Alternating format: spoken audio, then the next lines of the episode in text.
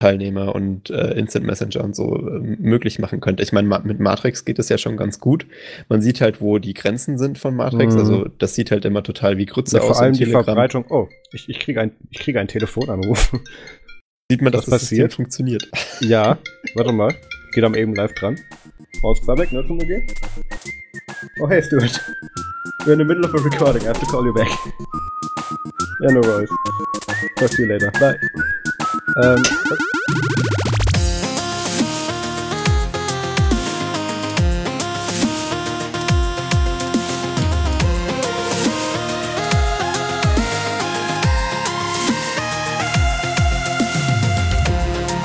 Hallo und herzlich willkommen zum Nerd zum Podcast Folge 27. Wir haben heute den 16. Juni 2018 und mit dabei ist der Max. Hallo. Und der Marius. Guten Abend. Ähm, ja, Mensch, das, das funktioniert heute. Das, das ist ja toll, dass wir das auch jedes Mal kommentieren, dass das so reibungslos funktioniert und damit das voll den Flow rausnehmen. Ja, das stimmt. Ähm, nee, es war tatsächlich gut. Wir sind mal alle wieder zu Hause zum Aufnehmen. Ähm, ich habe sogar die Glocke hier wieder mit dabei. Ich, ich bin in meinem gewohnten, um, meinem gewohnten Equipment nicht wieder unterwegs oder in Berlin. Das ist ganz nett, weil ich habe tatsächlich mal jetzt in Ruhezeit diese Folge zu aufzunehmen und zu bearbeiten. Ähm, ja, anscheinend findet gerade die WM statt. Äh, Max, bist du im WM-Fieber? Uh, das, das Fußball nehme ich an, oder? Ja, ich, ich, nee, ich glaube Dota 2 oder so, da hat mir Rudi gestern so ein Ding geschickt.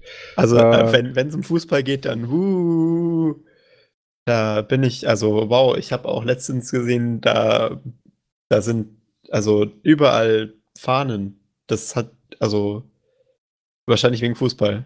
Das kann gut sein. Jetzt, jetzt wo, jetzt, wo ich es höre, da macht das auf einmal Sinn. Hm. Nee, ich weiß nur, dass meine Taxifahrt wegen diesem äh, Happening irgendwie 30 Minuten länger gedauert hat in Berlin. Ist aber auch egal. äh, was war bei dir? Oh Gott, ich sehe schon. Ich frage trotzdem, was war bei dir denn los? Ich weiß schon wieder, was kommt. Also Mit ich. Was hast, nee, lass mich ganz an. Mit was hast du denn deine Zeit dieses Mal wieder sinnvoll genutzt? Ja, ich meine, ich nutze meine Zeit ja auch anderweitig sinnvoll, aber in dem Fall habe ich sie tatsächlich sehr sinnvoll genutzt äh, mit dem Anspielen des neuen Titels, äh, äh, des neu auf Linux erschienenen Titels, ähm, der Tomb Raider Saga. Aha. Ähm, ich habe ja den, den ersten Teil sehr genossen. Ähm, der, also das, äh, das Tomb Raider von 2012, das ähm, erst ähm, vor glaube, ein oder zwei Jahren auf Linux rausgekommen ist. Und jetzt ähm, kam vor kurzem, haben wir auch darüber berichtet, äh, das neuere Tomb Raider raus, also das von 2016. Wir sind da ein bisschen hinterher auf Planet Linux, aber ähm, es, äh, es lohnt sich auf jeden Fall äh, die Wartezeit, weil das Spiel ist echt cool.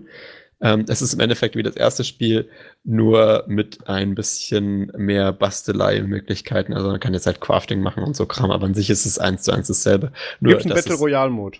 Nee, Oh. Es gibt auch keinen Online-Mode. Ja, ist ja ein älteres Spiel, Entschuldigung, ja. also, es ist eigentlich, ähm, äh, es ist im Endeffekt äh, wie das Tomb Raider davor, ähm, nur ein bisschen performanter, muss ich sagen. Also, ich habe äh, ich hab das davor richtig auch auf High Settings spielen können. Das war super flüssig. Hat mich auch total gewundert, weil das Spiel eigentlich schon ziemlich schick aussah. Und das Neuere, ähm, da kriege ich sogar bei Medium Settings schon Schwierigkeiten. Ich habe dann dran gedacht und habe mal die, die H-Emulation ausgeschalten äh, und Ach, anscheinend stimmt, das war der Teil da. Da gab es jetzt nicht Artikel dafür, dass die jetzt für die Frisur eine eigene Engine geschrieben haben. Ja, und diese Haar-Engine, die ist so leistungsfressend, das ist unglaublich. Nachdem ich die ausgeschaltet habe, sieht, also flattert es halt rum wie normales, also wie normales Gaming-Haar. Äh, also ein bisschen weird, aber das, also 16 x 16 Bitmap-Textur. Ja, es, es, es, es von der Performance her lohnt sich schon, das mal auszumachen, weil dann sieht man halt die ganzen Umgebungsgegenstände ein bisschen besser und dafür ist das Haar dann halt nicht mehr so super dynamisch. Ähm, Laura, du hast die Haare schön, ja. Ja, aber auch alle anderen, also total Overkill, diese Geschichte. Keine Ahnung, warum das nötig war. Äh, und es hat, es hat schon seine Bugs. Also ich hatte schon ähm, ziemlich viele ja, so Momente, wo das Spiel dann irgendwie, äh, wo sie mitten in der Sequenz stehen geblieben ist, also der Charakter, aber es noch um sie herum weitergegangen ist, das Spiel. Also das war so wie in so ein Stillframe. Es hat neben mir So, so schlecht getimed oder wie dann, ja. Ja, irgendwie kaputt halt. Und äh, manchmal gibt es auch so Stellen, wo äh, Audio äh, auf einmal super schnell geskippt wird und ganze Filmsequenzen halt in, äh, innerhalb von ein paar Sekunden beschleunigt durchlaufen. Ich glaube, ein bisschen buggy ist es tatsächlich schon noch. Ähm, also wenn ihr es euch kaufen wollt, äh, dann, dann am besten noch vielleicht ein bisschen warten. Ähm, Denkst du, das wird noch aktiv weiter verbessert? Ich nehme schon an. Also ich dachte, ich dachte der, der Linux-Support von Ferrell ist immer so der letzte Schritt von vor, wir, wir tun es komplett ausmustern. Ja, aber also kurz die davor schon, es noch an die, die schon ab und zu noch was. Also sagen wir mal so, die ersten paar Monate, wenn es genug Feedback gibt und also da muss man ja noch einmal die, die Crash-Mails senden, oft genug, dann, dann checken sie es schon irgendwann. Mhm. Ähm, aber also es, es ist, es ist äh, im Endeffekt, wenn, wenn ihr das erste Tomb Raider äh, liked, äh, mochtet, äh, dann äh, ist, das, ist das zweite auch nicht schlecht und es ist auf jeden Fall nochmal ein bisschen mehr vom selben und man hat so ein bisschen krasses Bastelsystem und so ein paar extra Waffen mehr, den übrigen Schnickschnack. Aber das Spiel ist trotzdem schön. Das wäre ganz toll, wenn es dazu einen ausführlicheren Bericht geben würde. Ey, ganz ehrlich, es ist halt, es ist halt zur Zeit noch so crashy, dass ich Angst habe, dass es reine Verriss wird. Wir müssen aber echt mal drüber reden. Da können wir das jetzt eigentlich auch on-air machen. Woran liegt das denn, dass du keine Blogposts mehr schreibst? Oh, ich habe ich hab tatsächlich äh, diese Woche ein paar Blogposts angefangen. In Secret. Im Colony Impressed, ja, ja. Ja, ähm, aber es ist, es ist gerade echt schwierig. Ich hatte, ich hatte eine Sechs-Tage-Woche dieses Mal außerhalb der Ferien. Äh, ich, ich weiß nicht. Es ist wirklich, äh, es ist, es ist wirklich schwer, da noch Zeit zu finden, Blogartikel zu schreiben. Es ist wirklich viel komplizierter auch als, als Podcasting, weil da muss man im Endeffekt einfach nur für den Moment da sein, sich Zeit nehmen, aber bei Artikeln hat man dann doch mal immer diesen Selbstverbesserungsdrang und dieses, oh, so kann ich das nicht abgeben. wirklich schrecklich. In dem Fall kümmerst du dich ja darum, dass der Podcast am Ende gut aussieht oder auch nicht. Das ist dann ja dein Judgment. Ja. Aber äh, bei einem Artikel ist halt meine eigene Schuld. Ne? Nee, ich sorge dafür, dass der Podcast gut aussieht. also gut. Du hast Tomb Raider gespielt. Sonst noch irgendwas gemacht die Woche? Es war wirklich eine sehr lange Woche. Ich glaube, ich hatte für fast nichts anderes sinnvolles Zeit. Also, ich habe mich mit, mit äh, programmierbaren Steuerung rumgeschlagen, aber das ist eigentlich nur schmerzhaft und nicht schön. Doch so spannend, ja. Ja, gruseliges Zeug, gruseliges Zeug. Was hast du denn gemacht? Ja, äh, man könnte es nicht glauben, ich habe auch gearbeitet. Äh, ich war wieder die ganze Woche in Berlin äh, bei Ambition und habe da wieder die, die anspruchsvollen Enduser betreut. Ähm, und das war tatsächlich aber auch jetzt erstmal meine letzte Woche in Berlin, weil äh, ich bin ja für einen Dienstleister beschäftigt, bei einem Dienstleister beschäftigt und äh, bin dann in den nächsten Wochen wieder bei einem anderen Kunden erstmal und musste dann ganz schmerzlich äh, mich von dem Mindspace in Berlin verabschieden. Also das Mindspace, habe ich glaube ich auch schon mal erzählt in der vorletzten Folge, ist so ein Coworking Space in Berlin. Den gibt es sowohl in der Skalitzer Straße als auch in der Krausenstraße. Und ähm, das ist so, das ist schon echt geil, so, so ein Coworking Space. Und da, da bist du auch gehört, ja. rund um die Uhr bespaßt. Die IO ist ja im Coworking Space in München. Am, am welchem Platz ist das nochmal? Äh, ich glaube, Odeonsplatz. Ja, ich glaube. Ähm, und und ähm, das ist ganz witzig, weil ihr und ich schicken uns dann in der Woche dann immer Bilder von, was wir ganz toll finden, was gerade in unseren Mindspaces passiert. ähm, und, also an sich ähm, ist das, ist das, äh, ist das ja halt so ein, so ein modernes äh, Hipster-Arbeitssystem, oder wie? Ich würde es nicht Hipster nennen, weil es gibt tatsächlich auch pädagogisch vertretbar sogar einen Mehrwert, der dahinter ist. Aber, aber aus nee, nee, also ganz mh. unkritisch Hipster, einfach so mit, mit, modernen Ideen, so Kaffee und äh, Ja, absolut. Komplett Open Space und so. Oh, ganz, ganz unkritisch. Nee, aus dem Grund wirst du bei der Spezialfolge auch nicht dabei sein, die ich mit der IO aufnehmen werde. ähm, weil wir möchten uns mal ausführlich über Coworking Spaces und sowas unterhalten. Und da habe ich sogar eine Mitarbeiterin aus dem, aus dem äh, Mindspace in der Großenstraße in Berlin sogar mit dazu eingeladen. Ja. Da werden wir bald was zu machen. Und das mit dem Thema würden wir uns ganz gerne mal befassen. Da gibt es irgendwann eine Spezialfolge zu, da freue ich mich sehr drauf. Ähm, und das wird dann ein ganz harter Schock, wenn ich dann nächste Woche dann wieder in einem stinknormal hässlichen äh, 300 Leute Großraumbüro von der Bosch dann rumfliegen werde. Ja. Und dann wieder in der Legebatterie Ach, arbeiten. Ihr habt darf. wirklich Legebatterien? Ja, ja, ja, ja. Wie, wie die klassischen IBM-Büros von damals. das ist ja geil. Ja. ja so, das gibt's nee. doch. Ist nicht, weil ich werde immer leider als externer Dienstleister zwischen den Vertrieblern geparkt und die telefonieren halt den fucking ganzen Tag. Oh. Und du sitzt dazwischen und willst irgendwie arbeiten. Ja, ich weiß auch nicht, wer sich das damals ausgedacht hat, dass das eine gute Idee ist, so ein großes nee, Ich weiß auch nicht, wer denkt, dass das immer noch gut ist und funktioniert. Das ist, ach ja, aber nee, das ist ein Thema, über das, über das mit dem beschäftigen wir uns dann in der Spezialfolge. Ähm, was habe ich noch gemacht in Berlin? Genau, ich habe den Stefan Kalb getroffen an dieser Stelle auch viele Grüße. Das hat ganz spontan geklappt, weil er da auf einer Fortbildung war und da war uns dann Abend, abends haben wir dann noch äh, äh, was gegessen und was getrunken. Das war ganz nett. Ähm, was dann wiederum nicht so nett war, ist, ähm, ich bin dann ja am Freitag ähm, ganz normal zurückgeflogen und habe gedacht, du bist ja mittlerweile Profi, das heißt, legst mittlerweile alle Technik schon freiwillig auf ja. eine Extraschale und so kann ja nichts mehr passieren. Und ähm, da tut dann diese Security-Tante mich dann anhalten, wo ich dann gerade Richtung Richtung äh, Nacktscanner gehen wollte, wo sie dann meinte, ja, nee, nee, nee, kommen Sie noch mal her wie, wie stark ist denn diese Powerbank? Wie viel, wie viel Wattstunden hat die denn? Da habe ich ihr das dann umgerechnet und ja, nee, das ist viel zu viel. Die müssen sie wegschmeißen, sage ich. Das ist jetzt nicht ihr Ernst. Mit der, mit der fliege ich seit zwei Jahren nach China, da hat sich noch niemand dran gestört. Er sagt, nee, nee, nee, die dürfen jetzt nur noch bis zu 10 Watt haben oder so. Ich sag, das macht vorne und hinten keinen Watt? Sinn. Ja. 10. Habe ich gesagt, wollte ich mir mein Handy und da habe ich ihr dann gefragt, ob sie mein Handy und meinen Laptop auch noch gleich haben möchte. Ähm, das ist, ja.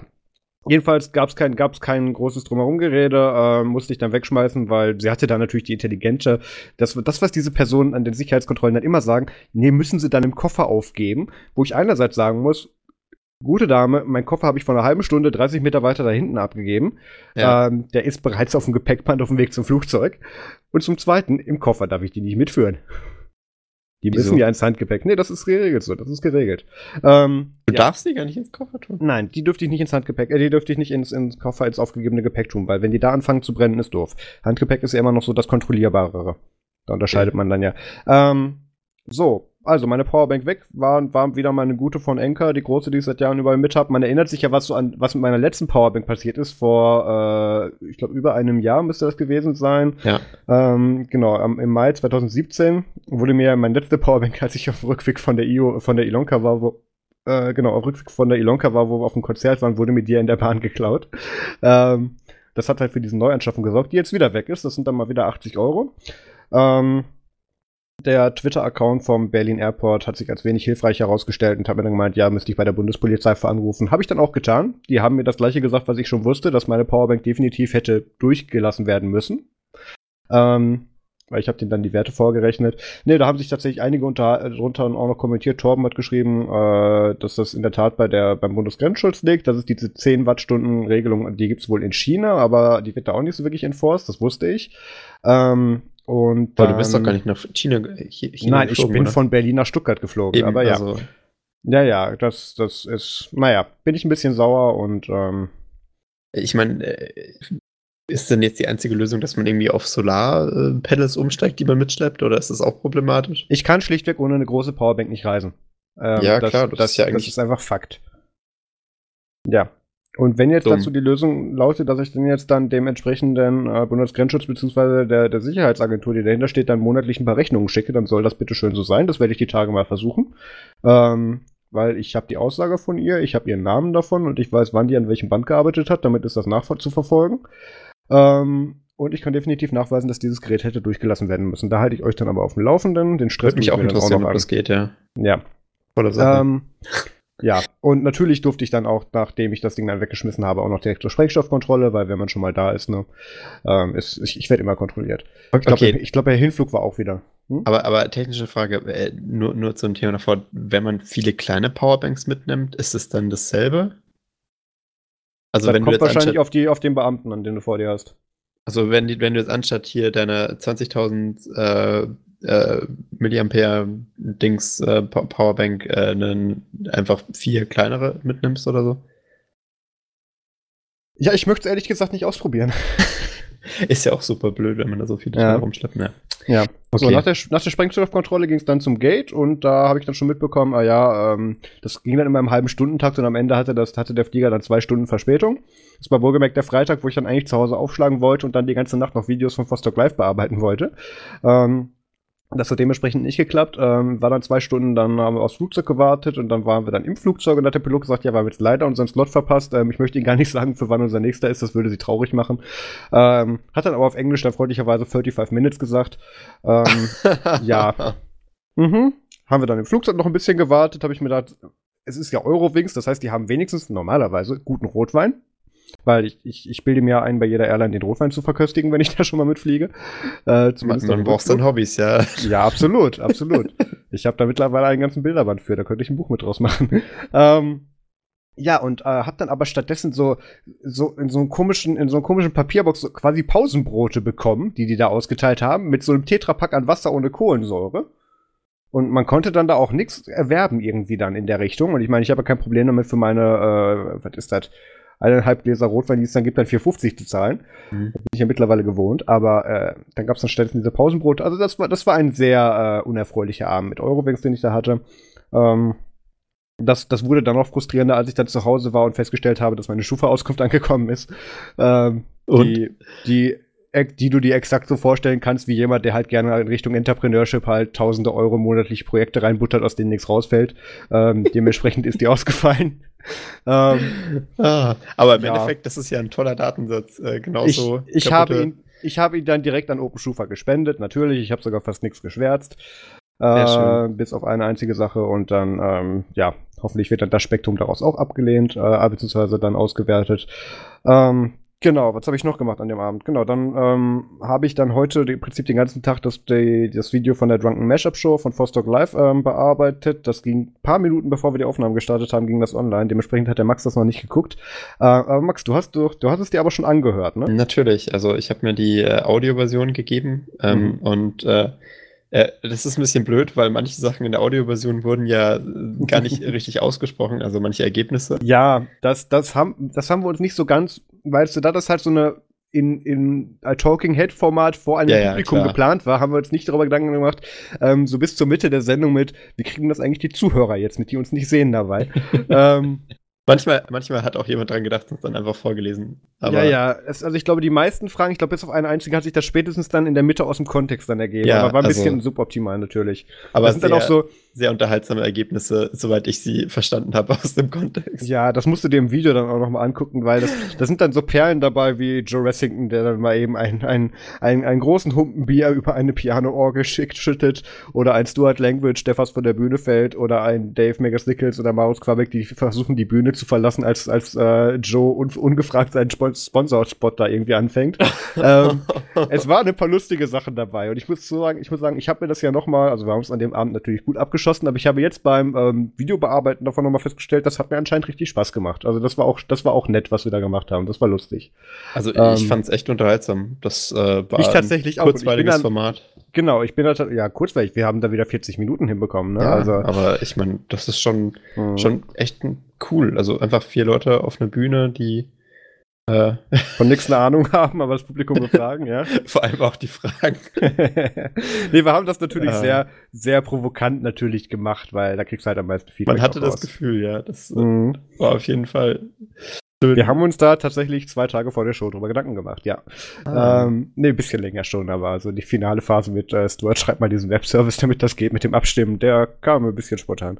Aber ähm, hat ja eigentlich ganz gut funktioniert, also was man jetzt so gehört hat. Ja, bis auf ein paar Abstürze hat das gut funktioniert. Ja, also das, äh, das Oder dass Martin Wimpress gegen Ende den Link zu der Abstimmung getwittert hat. Das fand ich aber schon dirty. Ich weiß ja. nicht, ob ihr da nicht vielleicht hättet Regeln aufstellen sollen, aber mein Gott. Wir sind nicht davon ausgegangen, aber natürlich so hatten wir Ubuntu Mate Fragen mit drin. Das heißt, das war eigentlich abzusehen. Aber ja, nee, war schon schön, hat Spaß gemacht. Ich kann jedem empfehlen, das Video anzuschauen. Ähm, einfach auf nerdsum.de, der Artikel zum Drunken Mashup, den habe ich geupdatet. Da ist jetzt auch das Video eingebettet. Ansonsten findet ihr den Link auch in den Show Notes. Ähm, und äh, genau, was wir noch gemacht haben oder was mir Joe noch geschickt hat. Also heute Abend muss ich auch noch Late Night Linux und, und Ubuntu Podcast die Videos bearbeiten und ähm, dann auch noch den Podcast schneiden, den ich zusammen mit dem Joe Ressington aufgenommen habe. Ähm, über so, was wir mit unseren Projekten machen, so ein bisschen behind the scenes. Das wird wahrscheinlich am Dienstag erscheinen. Ähm, wir wollten das eigentlich rausschieben, aber Joe möchte das jetzt unbedingt veröffentlichen und das heißt, wir müssen das natürlich zeitgleich auch machen, weil sonst macht das alles keinen Sinn. Also das landet auf beiden Feeds dann. Genau, das landet sowohl auf dem, äh, bei dem Joe Rest Podcast als auch bei Nerdsum Feed, ja. Gut, dann können wir langsam mal zum Feedback kommen. Ähm, ja da kam tatsächlich wie erwartet einiges rein dieses Mal. Äh, gar nicht so viel zu GitHub, sondern mehr zu unseren äh, äh, anderen Themen, die wir besprochen haben. Aber lass mal anfangen oben. ähm, Daniel S. hat geschrieben, war auf jeden Fall wieder ein guter, interessanter Podcast und er hat auch getestet, die telefonische Datenschutzerklärung der Telekom geht knapp zwölf Minuten. Er hat sie gerade einmal durchprobiert. Ähm, das ist ähm, schon, also zwölf Minuten lang Text. Das ja, äh, ich, ich habe da, hab da auch noch mal reingehört und da gibt es dann auch einen langen Teil über welche Inkassounternehmen die beschäftigen und so. Das ist schon ein bisschen unterhaltsam. Ähm, Sehr informativ. Ja, also vielen Dank für diese aufopfernde, äh, Sollten wir das auch aufopfernden Selbstversuch. Ähm, ja, der Max, darf den, der Max darf den, der Max okay. nach, darf nach dieser Folge ähm, unsere, unsere, unsere gesamten Datenschutzerklärung einsprechen, die unter nerdsum.de slash impressum einsehbar ist. Ähm, ich habe die ja natürlich DSGVO-technisch natürlich geupdatet. Die ist jetzt ein bisschen länger, Max. Also, ähm, oh Gott. Du kannst die gerne vorlesen. Ich schalte ich, ich schalte deine Telefonnummer dazu, wenn du das möchtest. ich kann das. Ich, ich, ich denke, das ist vielleicht doch eher was für größere Unternehmen, die, äh, die auch was mit Telefon noch zu tun haben. Ich meine, wir verkaufen ja keinen Telefonservice. Ich, ich wollte gerade sagen, also wer sich heute noch ja. mit Telefonservicen bewirbt, also äh, das ist schon ein bisschen peinlich. Ähm, genau. Dann wurden uns tatsächlich ungefragt, beziehungsweise es war eigentlich zu befürchten, einige Bilder sowohl auf Twitter als auch auf Telegram von Toiletten geschickt. Vielen Dank dafür, Max. Ja, also ähm, ich fand, dass ich, das war für mich schon äh, ein, ein Moment der Erkenntnis, dass man auch äh, so geile Toiletten bauen kann in, äh, in so öffentlichen Gebäuden. Ziemlich das hat man, das hat man gar nicht gemerkt bei deinem Toilettenreview in der letzten Folge. Ähm, und das, da muss man auch mal drüber reden. Genau, und da wurden es tatsächlich Bilder geschickt und, und der Jonas hat gefragt, ob man jetzt auch von Max dann Führungen bekommen kann durch äh, dieses Rechenzentrum, wo du warst. Ähm. Das ist halt, also ich meine, das Rechenzentrum ist ja so äh, ein öffentliches Gebäude, da kannst du einfach reinlatschen und dir auch alles anschauen, sogar die Toiletten benutzen. Ein kleiner Tipp, falls man in Garching draußen ist. Äh, der Rechenzentrumsteil ist auch öffentlich eingehbar? Nein, eben nicht. Also Achso, das ist der Teil mit, der, mit, der, mit dem Iris-Scanner und dem ganzen Scheiß. Ah. Also da wird's, äh, da ist, glaube ich, eher nicht so gut Kirschness mit den Leuten, wenn du da rein spazierst. Okay, also wer einen längeren Erlebnisurlaub mit gegen Ende recht langweiligerem Programm, weil wegen vier Wänden und wenig Freiraum haben möchte, der kann sich bei Mark ja, melden. Kommt drauf an, wie gut die bayerische Polizei gelaunt ist. Manchmal, äh, wer weiß, ob die da nicht ja, Granaten dann direkt ins Recht Für, für was die, das, ja, ja, oder wie Linus gemeint hatte, Piccola Bombetta war ja mein persönliches Highlight von der, von der GMP-Aufzeichnung. ja. Piccola Bombetta, das, da habe ich in der Bahn gelacht. Das haben sehr viele Leute nicht verstanden. ähm, ähm, ja, aber ist ja egal, für was die dich da drüben einsperren. Also irgendwas werden sie finden. Ähm, außerdem weist der Matthias noch darauf hin, dass äh, anscheinend Toiletten jetzt mittlerweile so nach diesem Standard gebaut werden bei neueren Gebäuden. Also, Max, du solltest mal mehr rausgehen. Ja, also äh, vielleicht war das auch eins der neuesten Gebäude, die ich so besucht habe in den letzten Jahren. Aber coole Sache. Gut möglich, ja. Ähm, Genau, dann hatte Stefan Kalb, äh, habe ich ja gesagt, habe ich getroffen, liebe Grüße, äh, hat auch noch geschrieben, Edmaus Quebec habe vor zwei Wochen meine Nextcloud von 12 in Klammern letzte Version auf die aktuelle 13 per Webupdater problemlos aktualisiert. So als Feedback zum Podcast. Hätte mir vorher extra ein, nee, hatte mir vorher extra einen Snapshot aufgrund deiner Erfahrungen gemacht, aber dann doch nicht gebraucht. Ähm, ja, das ist, jetzt, das ist jetzt eine Gegendarstellung. Ne? Herzlichen Glückwunsch. Ähm, ja, du, das, da würde ich, ich, da würde ich ja nicht unvorbereitet darauf antworten. ähm, ich habe natürlich dann das auch mal mit der alten Version versucht und habe dann die 13er versucht zu updaten und das Update ist wieder stehen geblieben, das, äh, das Fleck wurde wieder gesetzt, meine Datenbank war wieder zerschossen und so weiter. Also. Wie, wie machst du das eigentlich? Ich sag's mal so, ich habe hier einen Managed Webspace von Strato, der so ziemlich eigentlich alle Features hat, die mittlerweile auch einen Root-Server hat, nur dass ich mich da nicht durchklicken muss. Ähm, ich habe es auch mit anderen, ich habe es mit meinem Nitrado Webspace versucht und so weiter. Ähm, ich ich glaube so langsam nicht mehr, dass das an mir liegt. Ja, also irgendwie schon sehr weird. Nee, ich werde wahrscheinlich in. Wann, wann ist die nächste Konferenz, wo ich hingehe? Keine Ahnung. Ich werde irgendwo wahrscheinlich wieder Josh Pauleville an der Bar treffen und dann werden wir das zusammen mal durchspielen. Also es, ähm, gab, ähm, es gab die Nextcloud Conference vor ein paar Tagen in Berlin. Ja, äh, Da warst du doch eigentlich da. Da wäre ich eigentlich da, da wäre ich tatsächlich eigentlich da gewesen. Das hat aber nicht geklappt, weil ich an dem Tag länger arbeiten musste. Ähm, genau, nee, also Stefan, freut mich, dass es bei dir mit Nextcloud geklappt hat. Ähm, bei mir wie immer nicht. Ähm, dann hat er noch einen Kommentar zum bezüglich Regulierung von Kommunikationsdiensten hinterlassen. Möchtest du den vorlesen, Max? Natürlich. Ähm, ich denke, das wäre regul regulatorisch und technisch schon möglich, eine Interoperabilität, Interoperabilität zu Interoperabilität. Tolles Wort. Bei Telefon und SMS geht das auch. Äh, der Staat kann Firmen schon dazu zwingen, ein gewisses Maß an Interoperabilität herzustellen. Es muss nur der politische Wille da sein, ein entsprechendes Regelwerk am besten multinational aufzustellen und durchzusetzen. Ähm, das ist äh, schon, schon richtig so. Also ich meine, ähm, ich bin mir nicht ganz sicher, wie stark äh, die Regulierung war bei, beim Telefonnetz. Also da war ja auch viel so im Sinne von, hey, ähm, wir können das Zeug sonst nicht benutzen für internationale Anrufe, deswegen stellen wir jetzt halt auf ein System um.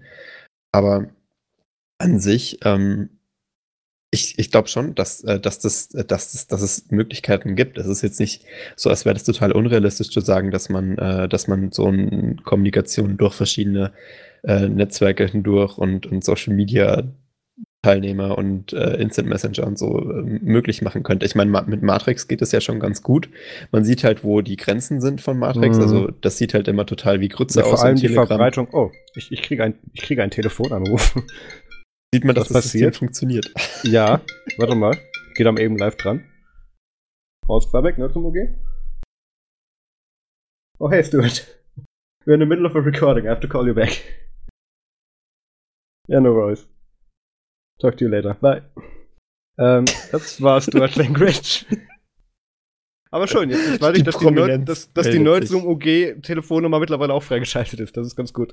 Ähm, ja, ja, ja. Äh, ja ähm, ach ja, das habe ich vorhin gar nicht gesagt. Ähm, es, es gibt so einen verrückten Plan von Joe Wessington. Wer Joe kennt, der hat viele verrückte Pläne. Die meisten davon will er sogar durchführen. Das ist das Gefährliche daran. Ähm, oh, oh. Und ähm, er hat sich jetzt in den Kopf gesetzt, dass doch bitte Dave, Stuart, Joe und ich doch ein regelmäßig erscheinendes Podcast-Format miteinander machen sollen. wo, ich, wo ich drauf Bock hätte, nicht, dass ich die Zeit dafür hätte, aber ähm, das, das, ähm, ja, das organisiert sich gerade. Also, you've heard it here first. Ähm, wir wollen natürlich nicht versuchen, ein weiteres Bad Voltage zu werden. Wie heißt Andererseits, das denn dann? So. Ähm, das, das darf ich noch nicht sagen, weil ich glaube, Joe uh! hört hier rein. Ähm, es wird aber cool. Es, und es, ich weiß nicht, wohin mit meiner Zeit. Egal, äh, du warst irgendwo beim Messenger-Dienst. Mach mal weiter. Ah, ja. äh, also im, im Sinne ähm, von, ja, ich, ich, ich äh, gebe dem Stefan absolut recht, das wäre definitiv möglich. Deswegen sage ich es ja auch immer, ich habe nur irgendwie das Gefühl, dass, ähm, dass, dass, da, äh, dass es wenig Organisationen oder so gibt, die sich dafür stark machen, weil das halt ein enorm, also das ist halt eigentlich eher ein Thema für Standardisierungsorganisationen. Also das wäre ein Thema für die ISO oder für, ähm, Diese für unabhängige Standardisierungsabteilung oder sowas. Also ja.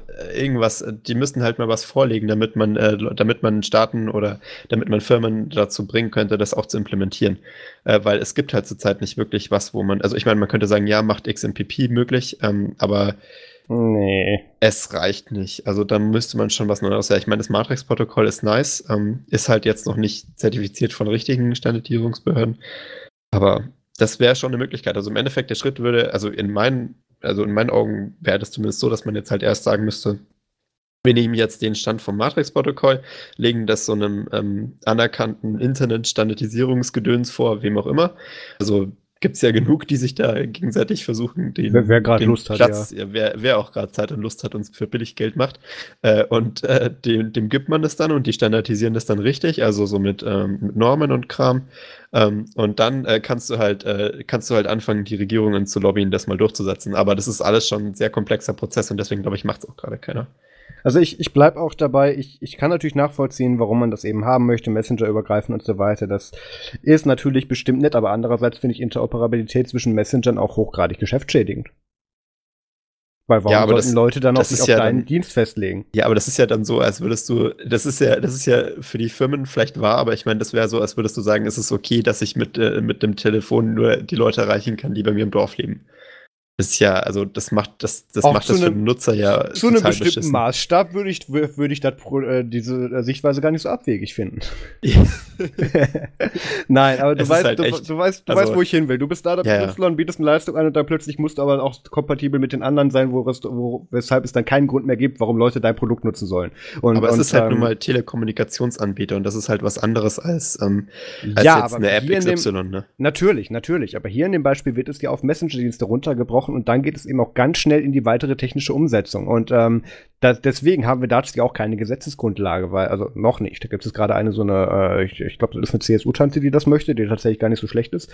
Ähm, das ist, die Idee ist natürlich gut, aber das Problem ist, die wird in dieser ähm, allgemeinen Formulierung der, der Vorlage wird sie natürlich wieder scheitern, weil da ganz viele sagen wieder, nee, nee, nee, unser Geschäft machst du damit nicht kaputt. Ja, also und, und da deswegen, bin ich tatsächlich auch recht nah bei der. Also ich, ich glaube halt, ähm, dass, dass der sinnvollste Vorgang halt wäre zu sagen, ähm, wir möchten, dass die Firmen ähm, mindestens äh, einen offenen Port in, in Gruppen oder sowas anbieten, der über dieses Protokoll ansprechbar ist. Äh, und Gruppen dann halt auch Einzelnutzer oder sowas. Also das, das, das wäre halt schon irgendwie möglich. Ähm, vor allem da die meisten von diesen Chat-Services ja zentral gehostet sind. Das heißt, also es ist nicht so kompliziert, darüber zu bridgen. Aber mal schauen. Also, das ist wirklich ein komplexes Thema und ähm, ich hoffe, dass da mal irgendwie Bewegung reinkommt in den nächsten Jahren. Aber zurzeit stehen ja noch viel andere größere netzpolitische Themen an, womit sich mm. alle unsere Fronten beschäftigen. Also, ich, also. ich möchte, dass Leute in Castor Brauxel nur mit Leuten in Castor Brauxel telefonieren können. ich ähm, finde auch, ja. Da gibt's so, ich, wenn ich mal daran denke, wie viele Leute in meinem Ort leben, mit denen ich noch nie telefoniert habe, da, da muss ich echt auch mal ja. Und da könnte wieder Facebook kommen und sagen, hey, wir bringen Leute zusammen. Eben. Ähm, okay, weiter im Text. Er hat auch noch irgendwas zu, Strom, zu, zu Strompreisen geschrieben, glaube ich. Ähm, genau. Äh, und meiner Meinung nach ist es, äh, ist es äh, nicht äh, oder ein schlecht reguliertes Monopol immer schlecht.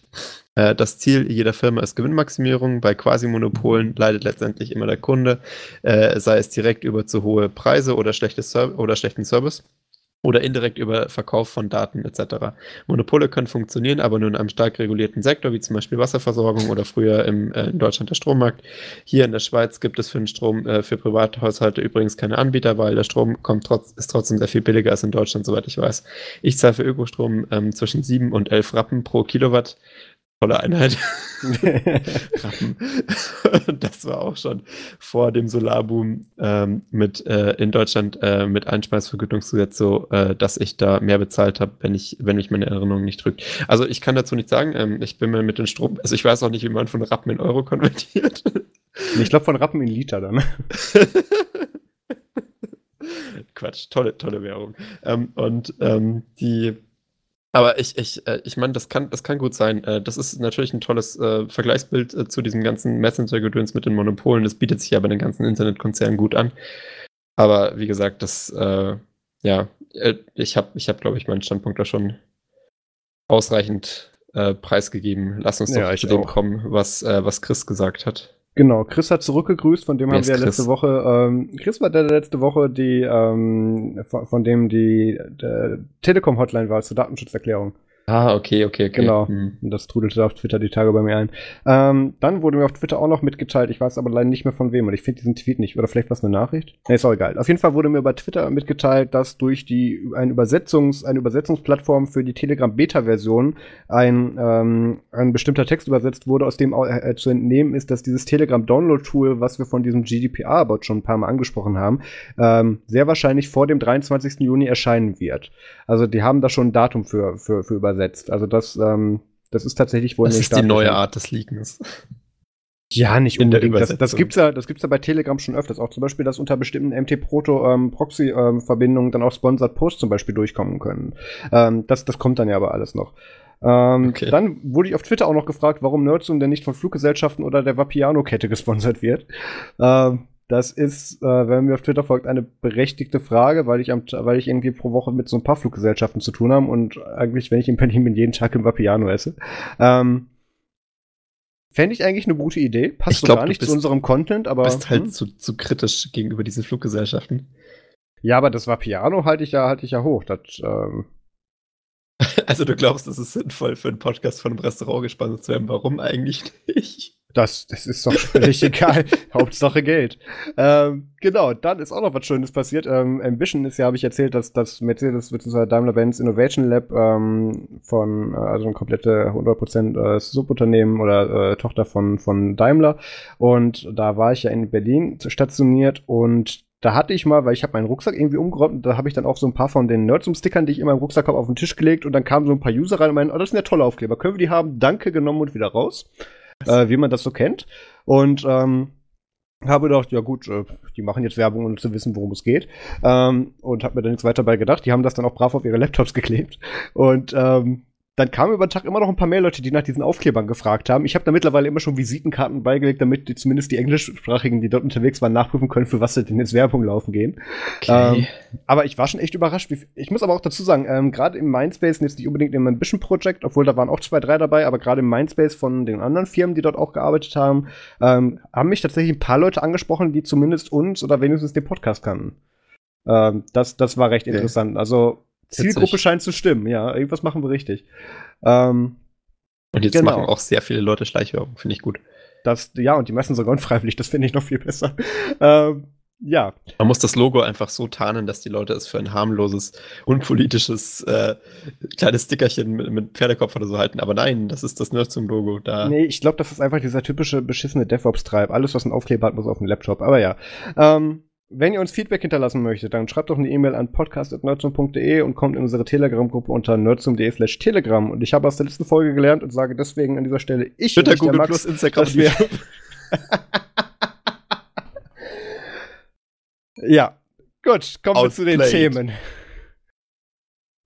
Ähm, apropos. Ja, genau, fang du das an. Das ist ja, also ähm, wir, wir waren ja äh, letztes Jahr auf der größten, großartigsten, besten Messe der Welt, nämlich der CeBIT. das darfst du nicht machen, wenn ich gerade was trinke. ähm, und ähm, ich meine, äh, ich glaube, wir haben, glaube ich, schon über die CeBIT in ein paar Podcasts gerantet. Ähm, ja, dass das die äh, schönsten sechs verschwendetsten Tage unseres Lebens waren. Ja, also es ist halt echt, es ist halt echt dröge.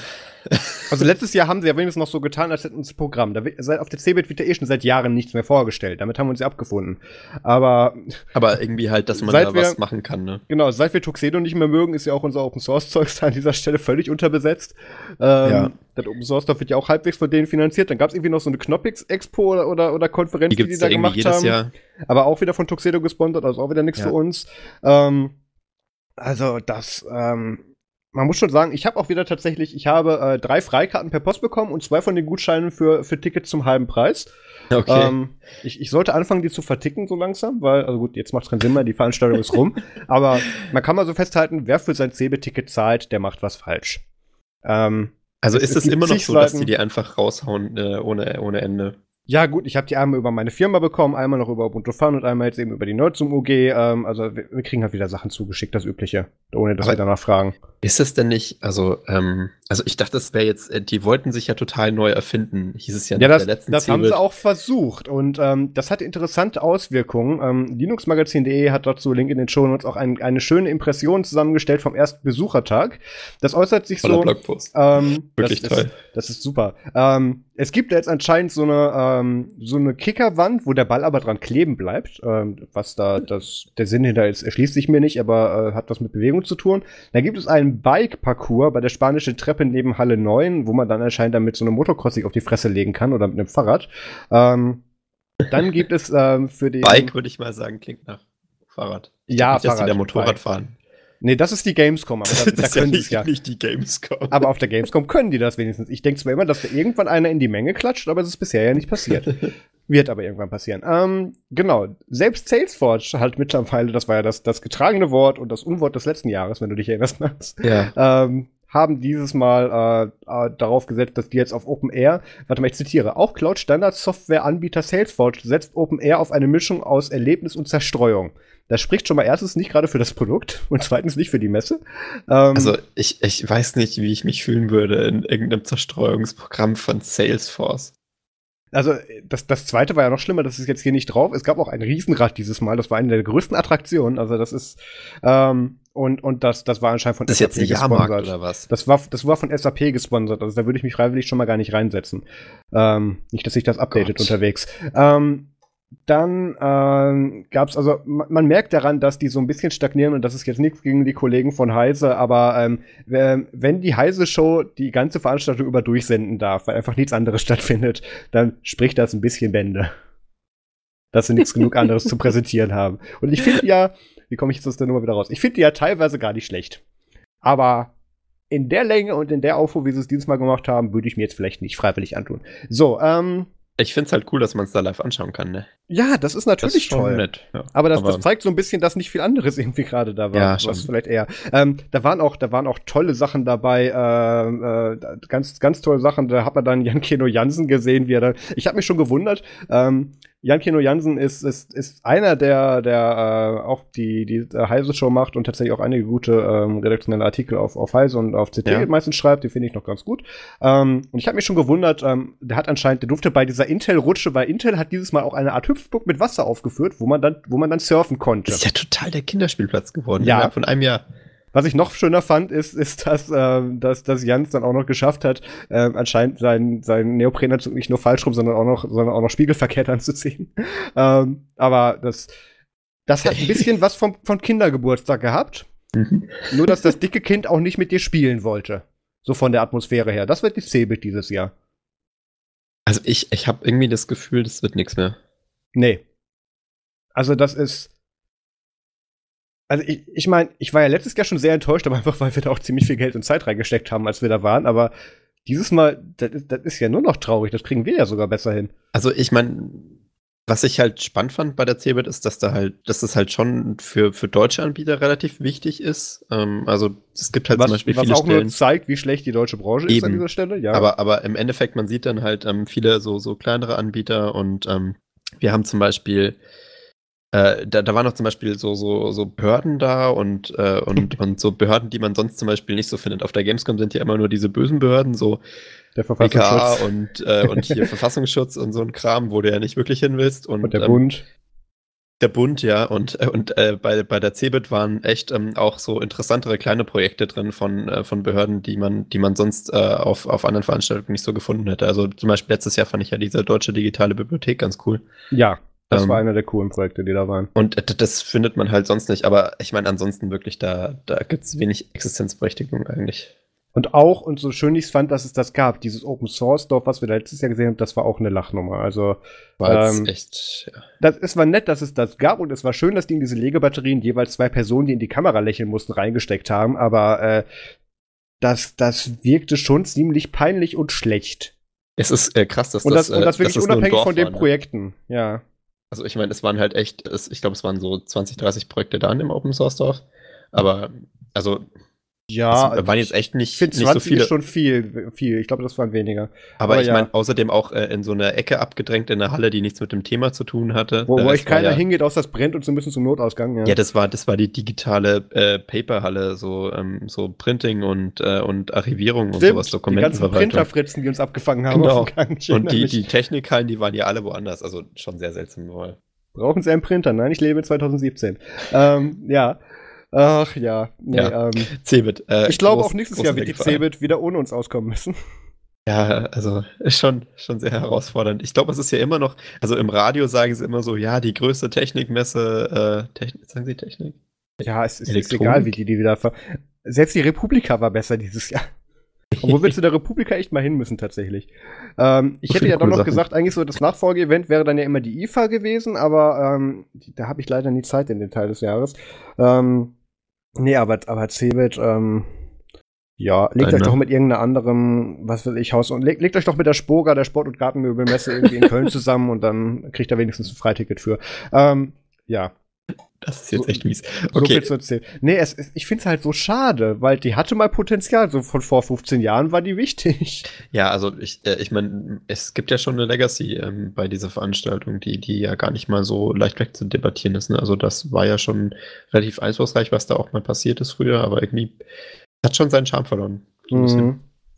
Aber apropos, apropos, Leg ja. apropos, Legacy, damit wir aus diesem Thema rauskommen. Ähm, Max, du bist offiziell schuld. Du hast dich ja letzte Woche darüber beschwert, dass es so viele Messenger gibt. Wie alle ähm, zwei Wochen gefühlt.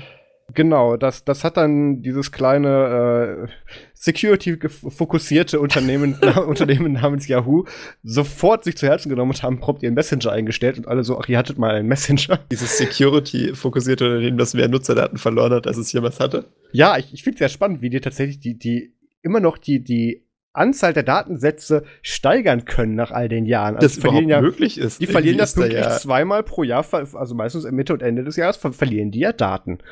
Aber auch, auch die Menge, unglaublich, dieser Laden. Ja. Krass, also mir ist schleierhaft, wie sich da so viele Leute mal registriert haben, aber das ist das, das ja glaube ich auch hier. gar nicht. Woher sollen die bitte? Wer hat sich denn? Ich hatte auch mal einen Yahoo-Account, aber den habe ich seit Jahren gelöscht. Ja, auf jeden Fall, sie stellen ihren Messenger ein, ne? Und ja. ähm, ich, äh, ich, mir war bewusst, dass es diesen Messenger gab, aber das war mir nur bewusst, weil das eine Op der Optionen ist, die man in diesen ganzen äh, Chat äh, in, in Pigeon zum Beispiel auswählen konnte. Ach Gottchen, ja, ja. hey, möchtest du über Yahoo Messenger connecten? Ich habe den tatsächlich nie genutzt. Noch so ein Todesprogramm, ja. Aber äh, ich tippe mal, das ist auch sehr XMPP-basiert gewesen und hat wahrscheinlich sich nicht so gut integriert in andere Geschichten rein. Also hat er, glaube ich, gab es eine Mo Mobile-App dafür? Keine Ahnung. Ja, es wird eine WAP-App gegeben haben dafür wahrscheinlich. Also. WAP-App. Ja. Ja. Oder wie ist das andere, was man da früher mal als Endung hatte? Nicht WAP, sondern ähm, Web Mobile? Ist auch egal. Ähm, ja, also der Messenger ist tot. Äh, ihr solltet so langsam dann mal auf ICQ überwechseln. Es wird ja selbst den Russen mittlerweile zu langweilig. Das heißt, da könnte man sich als es gibt, es gibt sicherheitsbewusster Europäer mittlerweile drauf wieder installieren, auf, äh, registrieren auf der Plattform. Ähm, es gibt wirklich eine App für den Yahoo Messenger, ne? Also okay. So, äh, und der konnte anscheinend Text und Bild. Ich, äh, ich, ich, also das, äh, das schockiert mich. Das ist ja der beste Messenger aller Zeiten. Der sieht genauso aus wie alle anderen Messenger. Ich, ich verstehe es nicht. Aber anscheinend äh, über also 500.000 Bewertungen, das haben schon eine Menge Leute runtergeladen. Ja, der wird wahrscheinlich seit 2008 nicht mehr aktualisiert worden sein, aber ja. Ähm, ah, ja, über 50 Millionen Installs? Das, das glaube ich irgendwie. Nur für Android? Okay, schreibt uns, wenn ihr den Yahoo Messenger erstens kanntet und mich benutzt habt. wirklich interessieren. Also gibt es ja. irgendjemanden, der den benutzt hat? Ja, bitte lasst es uns wissen.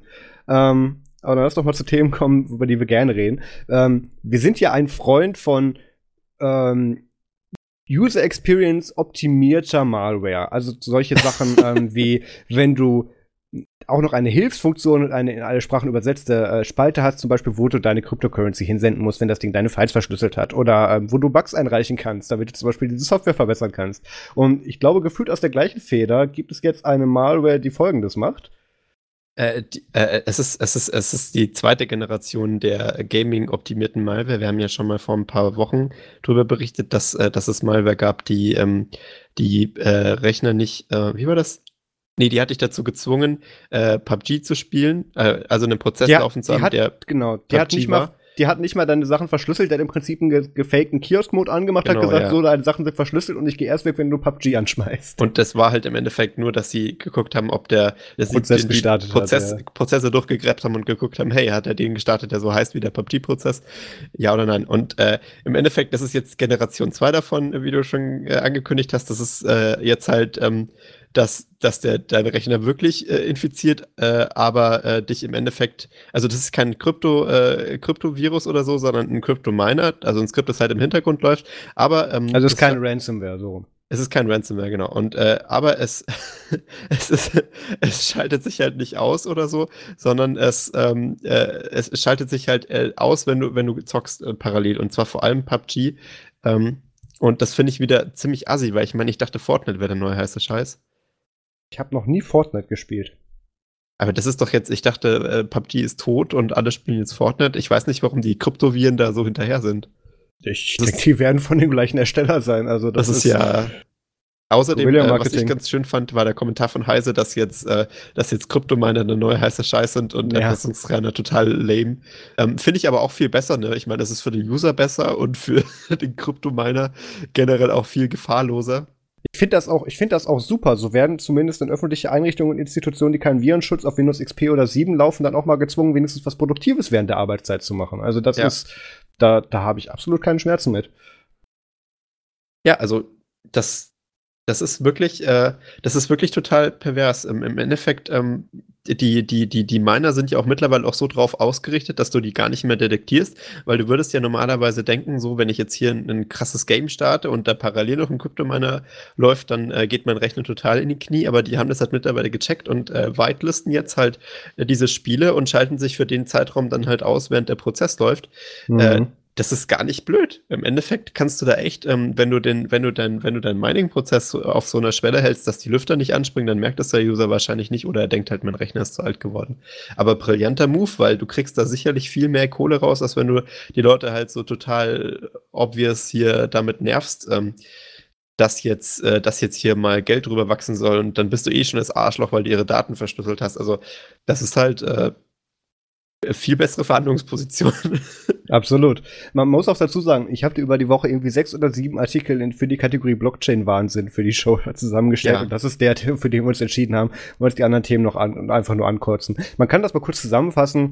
Ähm, große Publikationen haben eine Erkenntnis aufgestellt, wie, dass der Bitcoin und andere Cryptocurrency-Kurse einstürzen, wenn man negativ darüber berichtet und berichten deswegen negativ darüber und dann stellen sie fest, guck mal, der Kurs stürzt ein. Das war Ja, die also- Essenz des gesamten Artikels, der da noch drin stand. Das, äh, das finde ich auch ziemlich bedrohlich, aber es gab, was gab's noch? Ich glaube, äh, irgendwer, irgendwas mit irgendwer, Apple. hat, genau, irgendwer hat wieder Keys verloren. Nee, das mit Apple kommt gleich. Irgendwer hat wieder Keys verloren und plötzlich waren dann wieder ein ganzer Haufen von gemanagten Wallets weg. Gleiche Essenz wie, wie immer. Bitcoins wenn ihr- verschwunden, wenn ihr- wenn ihr eure- verschwunden. Wenn ihr eure Kryptowährung behalten möchtet, dann hostet sie gefälligst selber ähm, und schmeißt die nicht bei irgendwelchen ähm, Hat man, glaube ich, Online-Wallets seit rein. Mt. Gox gelernt. Das sollte man davor schon gelernt haben, aber es ist immer noch das gleiche Thema. Und dann hat Apple auch noch mit einer Store-Policy festgestellt, beziehungsweise jetzt dann festgelegt, dass Apps keine, Co keine Bitcoins mehr meinen dürfen. Ähm, So, im Hintergrund, offiziellen App Store. Nee, gar nicht mehr, gar nicht mehr. Gar nicht die in mehr, den Store okay. wollen, genau. Ja. Ähm, du kannst es dann ja immer noch sideloaden, wenn du möchtest. Aber im Store, ich meine, macht ja Sinn. Über die Policies von Stores haben wir auch schon ein paar Mal geredet und das ist toll, dass wir jetzt auch noch mal exakt über das gleiche Thema reden.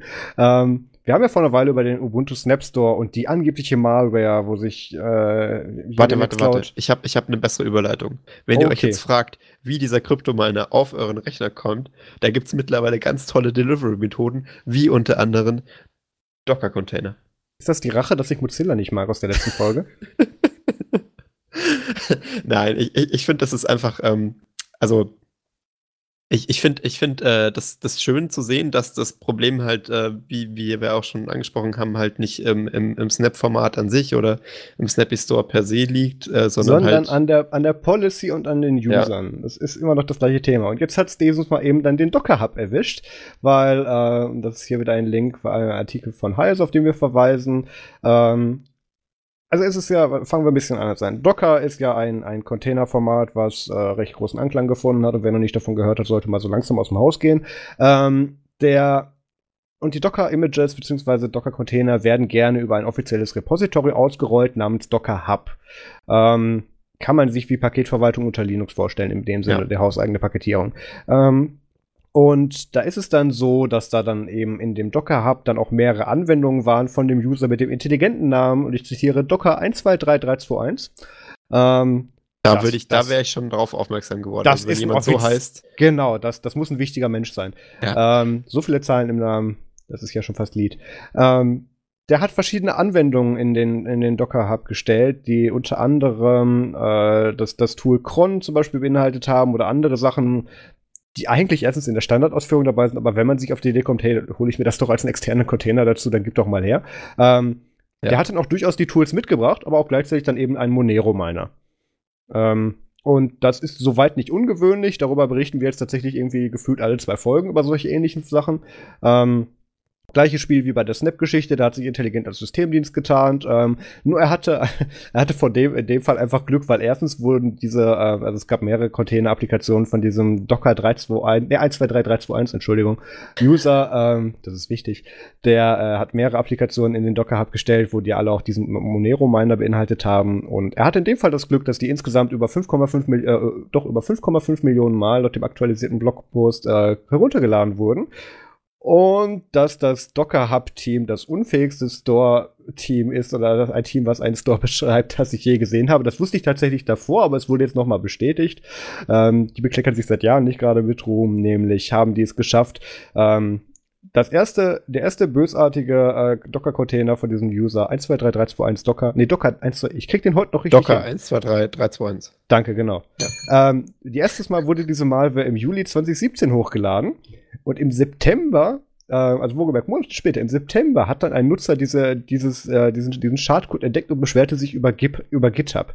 Auch so, das ist schon verlinkt, das muss ich mir noch anschauen. Ähm, ähm, daraufhin gab es dann eine offizielle Beschwerde bei Docker Hub und ja. auch verschiedene Sicherheitsfirmen wie äh, ja, Sysdig und Fortinet Gut, Fortinet ist okay, Sysdig brauche ich einen eigenen Podcast für, um mich über die auszukotzen, ähm, haben dann Berichte eben darüber verfasst. Das sind dann immer diese unabhängigen, nicht frei bezahlten Security White Papers, die bestimmt nicht von der Gegenseite in Auftrag gegeben wurden, in diesem Fall aber zu Recht, haben sich dann darüber beschwert und Docker Hub so, äh, ja, interessiert uns nicht. Ähm, dann hat die Sicherheitsfirma Comtech, äh, die sagt mir gar nichts und die ist anscheinend so unwichtig, dass die nicht mal verlinkt ist. Ähm, ah doch, im zweiten Link, ähm, haben dann letzten Dienstag dann auch noch mal einen Bericht veröffentlicht, wo sich dann anscheinend Docker Hub endlich mal bewegt hat und jetzt dann ähm, nach, nach vielen Monaten diese Applikationen mal aus dem Hub gepult haben. Ähm, ich glaube also, aber auch, dass das teilweise Absicht ist. Also, weil ähm, die inwiefern? Vermarkten ja im Endeffekt auch diesen, diesen Official-Bereich von, von Docker. Also es gibt ja das Docker Hub, da ist ja so eine Art Community Hub, da kann ja. jeder fünf äh, seine Software hochladen. Ja. Ähm, aber, aber, es gibt ja auch diesen, diesen Official-Part ähm, von Docker Hub, wo halt die Images garantiert von den jeweiligen genau, signierte Applikationen kommen. und so weiter. Genau. Das ist das Thema, das haben wir öfters. Nee, aber trotzdem, es gibt auch ein Team, was sich dediziert um die User-Einreichung kümmert, was offensichtlich nicht tut. Ah, okay, das ist natürlich peinlich. Nein, das, das habe ich seit Jahren, wenn es darum geht, bestimmte Python-Dependencies äh, zu updaten in den Docker-Containern oder doch bitte mal ein Container-Image bereitzustellen, was auch ein Release-Update überlebt, zum Beispiel. Ähm, ja. das, das Thema habe ich seit Jahren mit denen, mit denen ich mich mit dieser Software beschäftige. Deswegen auch meine eingangs äh, freundlichen Kommentare zu diesem Team. Ähm, und es hat sich jetzt genau bestätigt und ich möchte noch mal anmerken, wer sich, äh, und ich möchte, ich, ich winke kurz in unsere kleine Linux-Snappy-Flatpak-Ecke, ähm, Wer sich darüber beschwert, dass Canonical am selben Tag beziehungsweise erst in der Nacht darauf reagiert hat, ähm, der sollte sich doch bitte mal mit Docker beschäftigen und die Schnauze halten. So, ähm, so viel zu. ich habe schon wieder gute Laune, man merkt es. Mach du mal das nächste. Ah, äh, ich glaube, das wird deine Laune vielleicht heben. Ähm, das ist äh, tatsächlich ganz interessant. Einfach mal eine kleine Story am Rande. Ähm, es scheint so, als dass äh, das Bundesland Schleswig-Holstein, das ist tatsächlich in Deutschland, ich habe nachgeschaut. Ich google das mal eben. Doch, wirklich. Man hört so wenig aus Schleswig-Holstein. Ist das, ist das, ist, sind die irgendwie überhaupt noch, also ich, ich weiß, äh, Bayern ist irgendwie der Nabel der Welt, aber also ich meine, wir machen halt auch was, damit wir die Medien kommen, ne? Also hier wird Ihr ja gebt euch Mühe, das, das kann man wohl sagen. Was ist los, Schleswig-Holstein? Wofür seid ihr bekannt? Für das Holstentor, a red brick city gate from the 14th century. genau ja, das. Da okay, denke ähm, ich sofort dran, wenn ich an Schleswig-Holstein okay, also denke. Wir, wir, sind jetzt so weit, wir wissen, dass, dass dieser Bundesstaat existiert. Was macht ja, äh, aber das, wora, wo, wofür Schleswig-Holstein vielleicht in der Zukunft bekannt sein könnte, ist äh, der Fakt, dass sie, äh, vor, äh, dass sie im Landtag beschlossen haben, in Kiel, das ist anscheinend die Hauptstadt von Schleswig-Holstein. Aha. Dem Bild nach auch ein sehr kleiner Landschaft. ja, ähm, äh, dass sie beschlossen haben, äh, ihre Verwaltung komplett auf Open Source Software umzustellen. Und äh, zwar jetzt nicht mit dem radikal stark so mit, äh, hey, äh, hey, lass eine eigene Linux-Distribution kreieren dafür. Also das, das ist jetzt da nicht unbedingt ausgeschlossen, dass sie sowas machen, aber rein technisch gesehen haben sie halt gesagt, yo, wenn jetzt hier mal ein größeres Update ansteht oder eine, eine, neue, äh, eine neue Auftrag äh, vergeben wird an irgendein Unternehmen, dann äh, soll das bitte schön Open Source sein. Äh, und äh, der, der Plan ist, Zitat, die vollständige Ablösung von Closed Source. Ähm, das ist äh, schön. Das ist jetzt wieder die Frage, wer hat das gesagt? Wer, wie wichtig ist die Person und wie vertrauenswürdig der, der ist das Zitat? Also ja, das ist, steht in, in, der verabschiedeten, äh, in, in dem äh, wirklich vom Landtag auch durchgevoteten ähm, äh, Papier. Und ah, okay. das ist, das ist halt schon mal mächtig. Und man darf nicht vergessen, also im Normalfall, wir sind hier ja so von der Netzpolitik-Warte aus, ähm, also eigentlich, äh, man weiß ja, welche Parteien meistens für so einen Scheiß stimmen und welche dagegen. Aber in genau. dem Fall, haltet euch fest, da hat auch die CDU dafür gestimmt. Und, und die, SPD Grünen, und AfD. Und die FDP und die, A und die AfD. Also da wirklich, muss wenig los sein in diesem Schleswig-Holstein. Ja, irgendwie, die vertragen sich dort ganz gut. Also, äh, das ist, das ist wirklich ähm, äh, ziemlich krass, dass tatsächlich, äh, dass tatsächlich so viele sich einig waren, äh, das durchzuziehen. Ähm, und äh, dass, das, dass das wirklich schon mittlerweile so angekommen ist, äh, selbst bei diesen Politikern, die ja meistens nicht so technikaffin sind, dass das eine gute, gute Idee ist, sowas umzusetzen. Und ähm, natürlich, das ist jetzt erstmal eine Absichtserklärung, also, also das ist eine sehr starke äh, Absichtserklärung. Und es ist ein Gesetz im Endeffekt, aber bis jetzt äh, hat man halt noch nichts von der Open Source gesehen, die da jetzt kommen soll. Mal gucken, was da jetzt passiert. Aber das ist schon mal ähm, krass, dass sowas gehen kann. Äh, und ich glaube, ähm, dass es schon fast stärker als das, was Bayern gemacht hat. Ich meine, in Bayern gibt es ja auch Resolutionen dazu, dass man sich, wenn es möglich ist, doch für Open Source entscheiden soll. Aber das ist schon mal ein Schritt weiter. Also ja, sind ich, da. Ich wollte auch sagen, so gern wir jetzt hier auf Schleswig-Holstein rumhacken, die Wahrscheinlichkeit, dass Microsoft da eine Firmenzentrale hinstellt, ist jetzt relativ gering. Das äh, mag vielleicht auch ein Punkt sein, ja.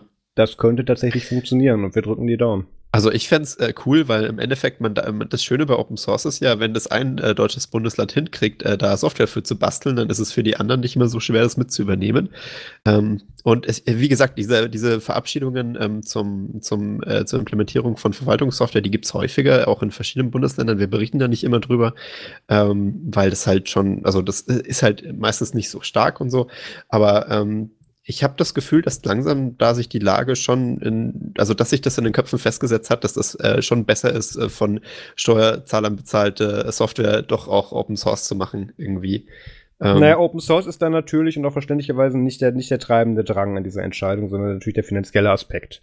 Ja, natürlich, aber auch äh, die Unabhängigkeit und so stellen sie ganz stark in den Vordergrund, so von, von großen Technikkonzernen. Ich tippe mal, das hat was zu tun mit, mit Trump und Amerika und Microsoft mal wieder.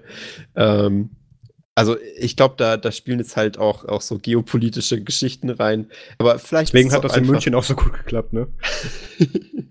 ja. Ja, ich glaube, dass, das. dass in Bayern halt viele Leute sich identifizieren können. Ja, das, das glaube ich. Der Weg ist ja nicht so weit.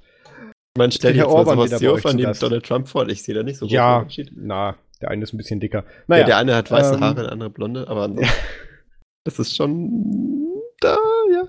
Okay. Nee, das war Johnson. Das ist wieder der von der Insel, aber der ist auch nah dran. Naja, ähm. Ja, okay. Äh, so viel dazu. Also genau. schöne Sache. Ähm, äh, wenn ihr in Schleswig-Holstein wohnt, äh, dann schreibt uns bitte äh, und äh, schickt uns eine Postkarte, genau. Ja, und äh, wenn, wenn ihr mal irgendwie Software in die Hände bekommt aus Schleswig-Holstein, würde mich interessieren, ob die jetzt dann auch bald Open Source wird, weil Verwaltungssoftware ist eigentlich sehr interessant als, als Thema der Research. Absolut. Also alles wie immer an leaks@nerdsum.de. ähm, ich habe eine Catch-all-Adresse. Ich kann ja hier, ich, ich, ich kann ja auch maxisdoof.nerdsum.de machen und ich würde die E-Mail trotzdem kriegen. Das Max ist, ist doof at Nerdzoom. Also ich, ich glaube, da würde niemand hinschreiben. Nee, das wird jetzt auch garantiert nicht passieren. Nein. Ähm, so, machen wir weiter. Warum kriege ich denn heute immer alle Themen, wo ich mich drüber aufrege? Ähm, okay, ähm, kleiner PSA hier zur, zur Mitte der Sendung. Ähm, ein kleines Service-Announcement. Ein Thema, was, was ich eigentlich schon seit, seit den letzten drei Folgen ähm, immer wieder dann auf die nächste verschiebe, weil mich das Thema einfach nicht interessiert und weil es so klein ist. Aber, aber es wird anscheinend immer schlimmer. Ja, es, es, es gibt immer schlimmere Überschriften zu dem Thema aus den verschiedensten Publikationen. Dieses Mal von prolinux.de äh, mit der schönen Überschrift Server-Einbruch bei linuxforums.org. Ähm, und es ist ein Thema, also eigentlich haben wir gedacht, ähm, wir wären endlich fertig damit, über, über irgendwelche ähm, gehackten und geponten Server, äh, Server, äh, Foren-Webseiten zu sprechen, aber jetzt hat es halt mal wieder Linux Forum erwischt, obwohl das ist falsch. Die hat es nicht jetzt erwischt, sondern offenbar bereits am 1. Mai diesen Jahres. Ähm, und waren auch früher schon bereits, äh, wie hier beschrieben, ich finde schön, wie die dieses kleine Thema so, so wortreich aufgeblasen haben, waren bereits früher Opfer eines Servereinbruchs. Ähm, das englischsprachige internationale Forum hatte nach Informationen von Linux Uprising rund 276.000 Benutzer, äh, ja, 276.000 Benutzer, deren Zugangsdaten jetzt als kompromittiert gelten müssten. Benutzer sollten ein neues sicheres Passwort generieren, nicht nur bei linuxforums.org, sondern auch bei allen anderen Zugängen, die dasselbe Passwort verwenden. So, Fehler Nummer eins. Also, wir haben es schon ein paar Mal gesagt erstens nutzt unterschiedliche Passwörter, zweitens, es ist 2018, ihr benutzt doch bitte keine Foren mehr, drittens, ähm, auch in 2018 ist äh, aus 2008 nicht mehr geupdatete Forensoftware immer noch anfällig, also surprise, surprise. ähm, und Diese das dumme Interessante, Zeit.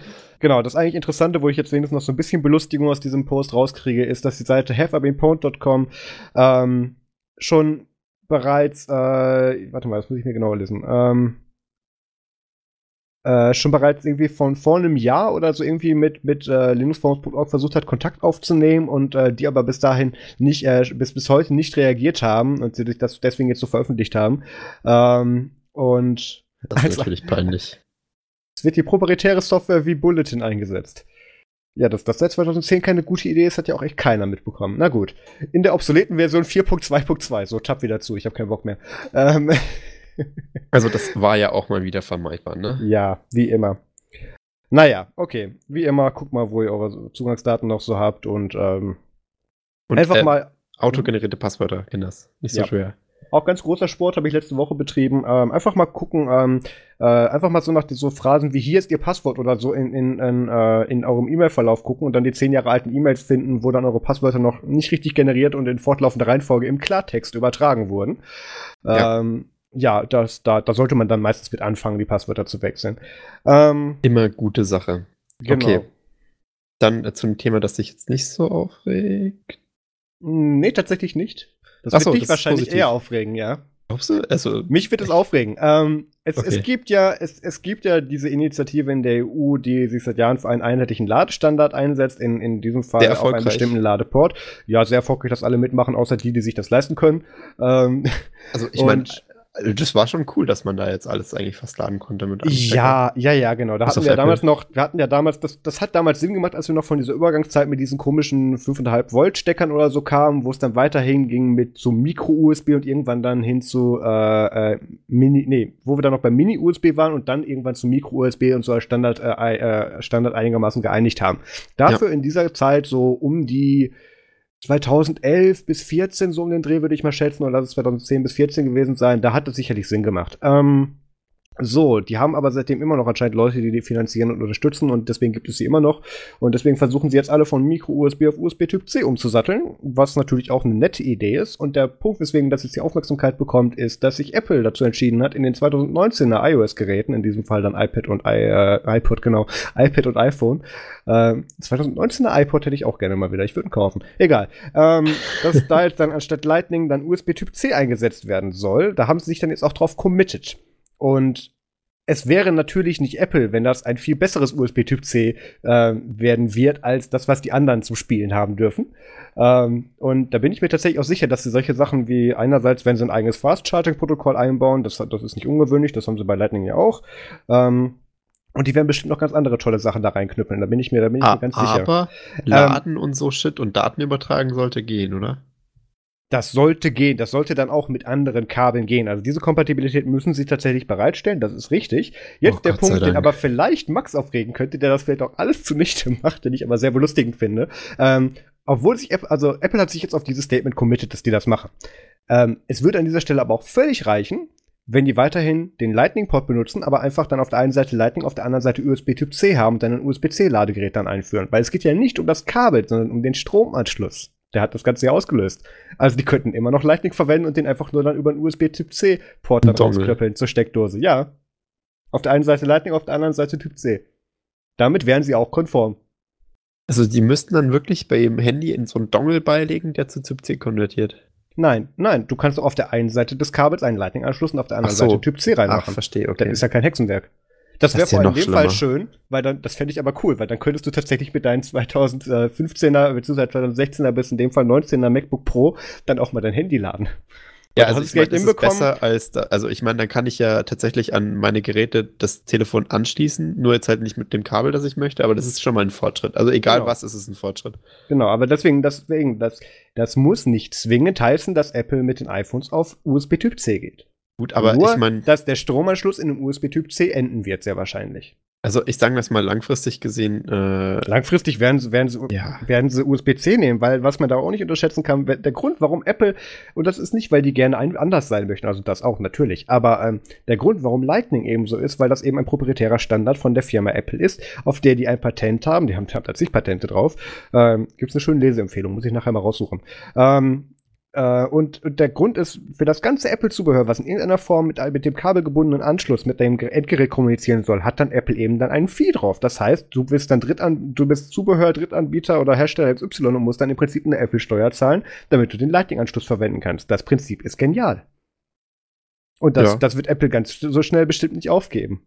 nee, also aber ich, ich meine, äh, man sieht ja, dass sie auch nicht äh, wirklich da jetzt so auskommen, weil ich meine, sobald sie ein Kabel schaffen, wo am Ende ein Typ C-Stecker dranhängt, ist das ja egal, was du da ansteckst. Genau, dann wären sie konform damit ja schon. Ja. Und ähm, wir es mal so, am Ende, äh, was weiß ich, wenn es jetzt nicht 2019 passiert, irgendwann werden sie auf USB Typ C Ja. umsteigen, ganz sicher. Aber auch einfach nur, weil sie mittlerweile andere, ähm, andere Formen des zum Gelddrucken gefunden haben. Das ist ja auch völlig legitim. Aber ganz ehrlich, Ähm, das ist doch mal eine schöne äh, One-World-Geschichte, ne? Also dann, ich meine, sagen wir mal so, äh, du kannst ja heute auch kaum noch Laptops kaufen, die jetzt nicht Typ C sind, so moderne Mhm. Geschichten. Ich glaube schon, dass das langfristig sich äh, tatsächlich Ja, durchsetzen natürlich, natürlich, Also- das macht auch absolut Sinn. Das, das macht an meiner Stelle, äh, äh, von meiner Warte macht das Apple aber so ein bisschen uncool. Echt? Ja. Weil die Aber ich haben dann nicht ihr eigenes Ding, die sind dann nicht speziell und so weiter. Ja, aber das Apple ist ja mit dem Standard, was soll das denn? Ja, ich meine, die können ja auf ihrem Telefon äh, machen, was sie wollen. Hauptsache, man kann sich da irgendwie dran do do dongeln, äh, ohne jetzt hier die halbe Welt bewegen Ja, aber zu müssen du musst aber bedenken, das ganze Drittanbieter-Hardware-Zubehör-Ökosystem ist eine große Nummer bei Apple. aber das geht ja, kannst ja auf Typ C ummünzen. Ja, aber dann verdient Apple daran nicht mehr mit. Oh nein. Ja, das, das ist von der Warte Die aus gehen natürlich- pleite morgen. Ja, oh aus- Gott, ich sehe schon. Alles klar, nächster Punkt. Ähm, so, nächstes Thema. Oh ja, Max, du darfst anfangen. Oh Gott, oh Gott. Ich, äh, ich habe mich selten über so ein Thema so gefreut äh, wie dieses hier, aber ähm, es ist tatsächlich passiert. Ich meine, es war ja bei uns schon Belustigung der letzten Wochen. Äh, Ja. Minecraft äh, plant jetzt ein, äh, ein, wie sagt man das jetzt richtig? Börsengang. Ist das ein Börsengang, wenn es nicht Nee, eigentlich nicht. Börse Es ist ein Möchtegern-Börsengang. Es ist ein Fake-Börsengang. Aber sie haben es, also es kam die Tage ein E-Mail rein mit Would you like to invest in Minecraft? Und ich so, tapp wieder zu. Nö, ich bin doch nicht bescheuert. Dann wieder aufgemacht. Hey, wie Minecraft möchte an die Börse?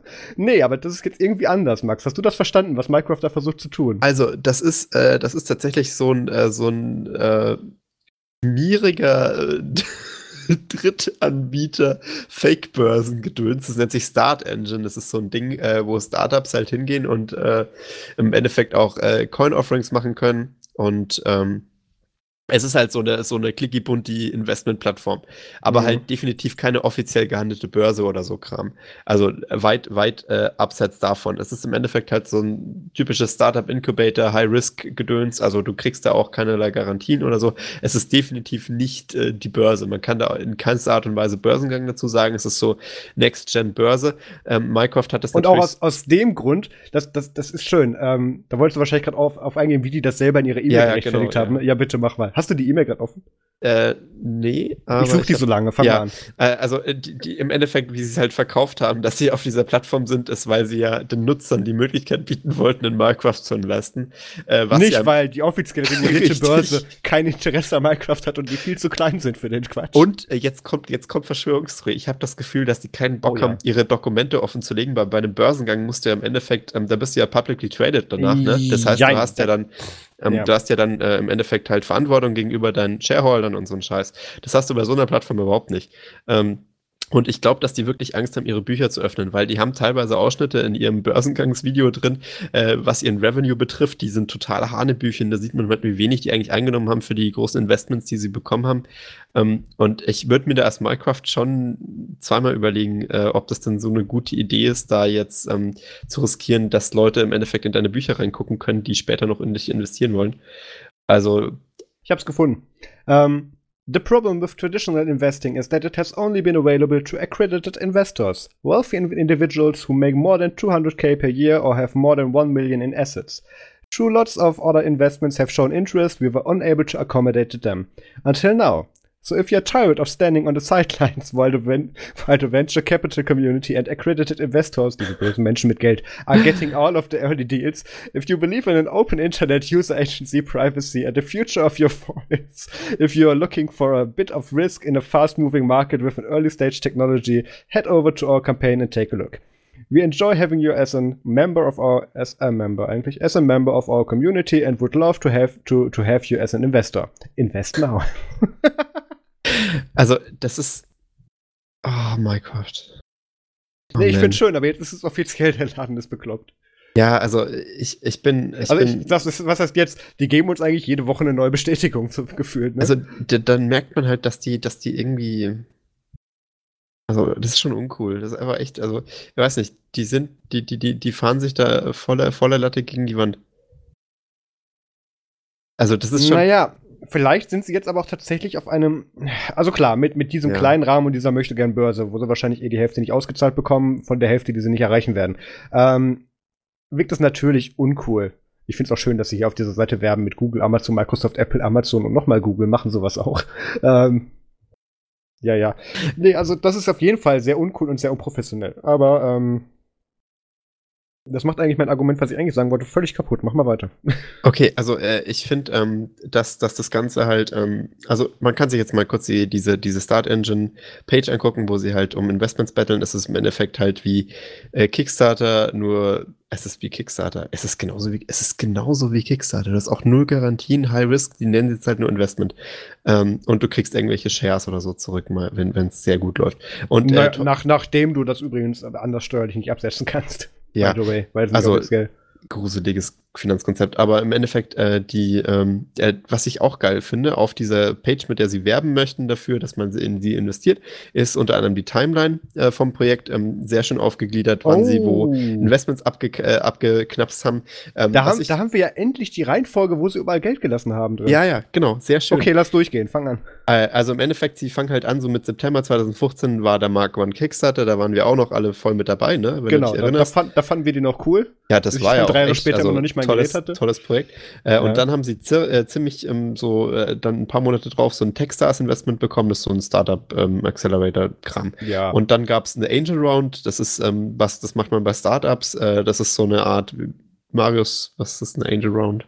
Ähm, Angel Road ist im Prinzip, wo du dich mit anderen Investoren bzw. anderen Projekten nochmal zusammentust, gemeinsame Interessen ähm, herausfindest und dadurch dich dann nochmal besser, ähm, in dem Fall dann, ähm, wie soll man das sagen, platzieren kannst. Und das wird meistens in so einer Art Contest gemacht, wo dann auf irgendein ähm, gesponsertes Ziel hingearbeitet wird und da haben offiziell, äh, da haben anscheinend Minecraft dann 350.000 damit eingenommen okay. in dieser Angel Round. Genau, und, und dann äh, so danach, äh, das war so Oktober 2016 und dann ähm, Anfang äh, 2017 gab es ein Investment von Land Rover, das haben wir auch damals mitbekommen. Dann gab es dieses total hingefakte Minecraft läuft in einem Land Rover Video, wenn ihr euch Nee, das, ich habe das, ich habe ich hab ein Making-of davon gesehen. Ähm, es, das ist nicht public. Ähm, also bis Echt? auf, dass die, dass die eine halbe Stunde Microsoft anschreien mussten, damit es das macht, was es dann die zwei Sekunden im Video getan hat, was, was hilarious ist. Ähm, ja, das hat jemand mitgefilmt. Das muss ich mal gucken, ob ich das leaken darf nachher. Äh, cool. Ähm, also das war real. Das Video das, das, ist im genau, Auto gelaufen. Das Video kam aber erst sehr viel später. Das Ach kam so. dieses Jahr. Das kam dieses Jahr erst. Okay, ja gut. Also äh, dann, äh, dann, also auf jeden Fall, das ist halt äh, was, äh, was aus diesem Projekt rausgehen sollte, weil Jaguar und Land Rover halt irgendwie daran interessiert waren, dass da so ein Assistant halt drin läuft, ne? Ähm, und dann Ja. äh, haben sie äh, irgendwas, genau, sie wurden einge, einge, ähm, eingelistet, sie sind in einem, sie sind competed, also sie haben wahrscheinlich nichts gewonnen. Ähm, Nee, okay, sie haben doch. Okay, das äh, Top, äh, Top Company äh, at the 500 Startups äh, Competition, das ist so eine Competition und sie haben da irgendwie den ersten Platz gemacht. Ähm, keine Ahnung, wer da sonst noch mit teilgenommen hat, wer weiß. Aber äh, danach irgendwie eine 2 Millionen Dollar Seed Round, ähm, bei denen ich, soweit, also ich glaube, soweit ich das verstanden habe, haben, haben, sie, haben sie das Geld nicht ganz bekommen.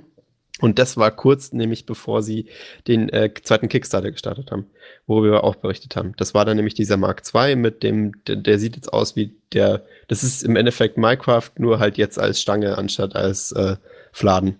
Genau, Ja. als, als Display.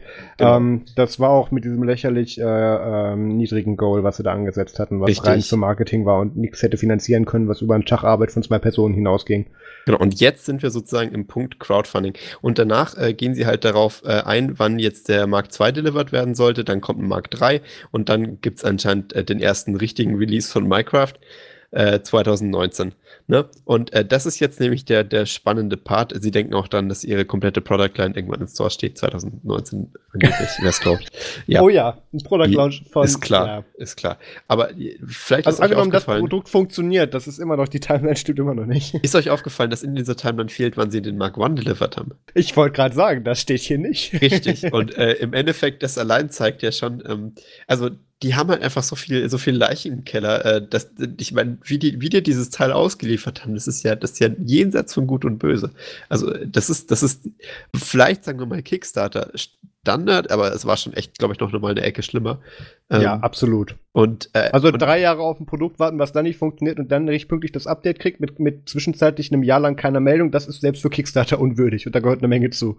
Ja, und ich meine, man muss ja sagen, was man, also man kann ja sagen, was man will, aber die sind heute noch immer eigentlich äh, total am Anfang. Also wenn man mal drüber überlegt, mit was die werben. Also hier so Privacy ähm, und Speech Assistance und äh, das Teil ist toll und total unabhängig und sie sch schreien ja auch im, im Video an gegen Big Tech pick.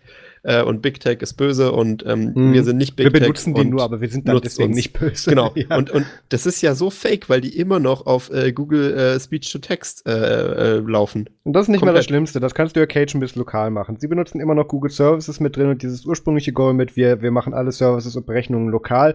Dass das, auf, dass das natürlich illusorisch war, das war schon am Anfang klar. Aber das ist jetzt nicht mal mehr deren offizielles Goal, was auch Ja. in Ordnung ist, weil das sind dann, als dann eine Verschiebung des Ziels. Aber sie sind jetzt halt immer noch so public mit dabei mit, wir, wir value, value your privacy und, und, und der ganze Schrott. Und, ähm, wo ich von der einen Seite sagen muss, die kriegen es von einer PR-Seite her super gut hin. Ein Produkt, was das Geld nicht wert ist, für, für, für das die Marketingkampagne gedruckt wird, beziehungsweise äh, äh, hier in Auftrag gegeben wurde, es super professionell aussehen zu lassen. Ist dir aufgefallen, Dass dass, in dem Marketing-Video nicht einmal Minecraft benutzt wurde, weil sie Angst haben, dass es scheiße Ja. aussieht? ja, Das das habe ich tatsächlich gesehen. Also, ähm, für ein Produkt, was nicht funktioniert, haben sie die Werbemaschine echt gut im Griff. Der Problem ist, ich glaube nicht, dass da trotzdem deswegen jemand da Geld reinschmeißt. Oder warte mal, läuft das Ding schon? Äh, hat ja, ja, das jemand läuft schon. Sie haben schon 130.000. Von 120.000. Nee, sie haben 122.000 Dollar von 131 Investoren. Das sind äh, geteilt durch 131. Durchschnittlich keine Ergebnisse für dieses Jahr. Machen wir das Dollarzeichen davor mal weg. Ähm, Windows 10, dein, dein Startmenü ist scheiße zum Rechnen. Und nein, ich kann nicht Kopf rechnen. Ich, ich bin seit ein paar Jahren aus der Schule raus. 122.000 durch äh, 120. Das sind ungefähr. Das sind 0,933. Kommt aber nicht hin.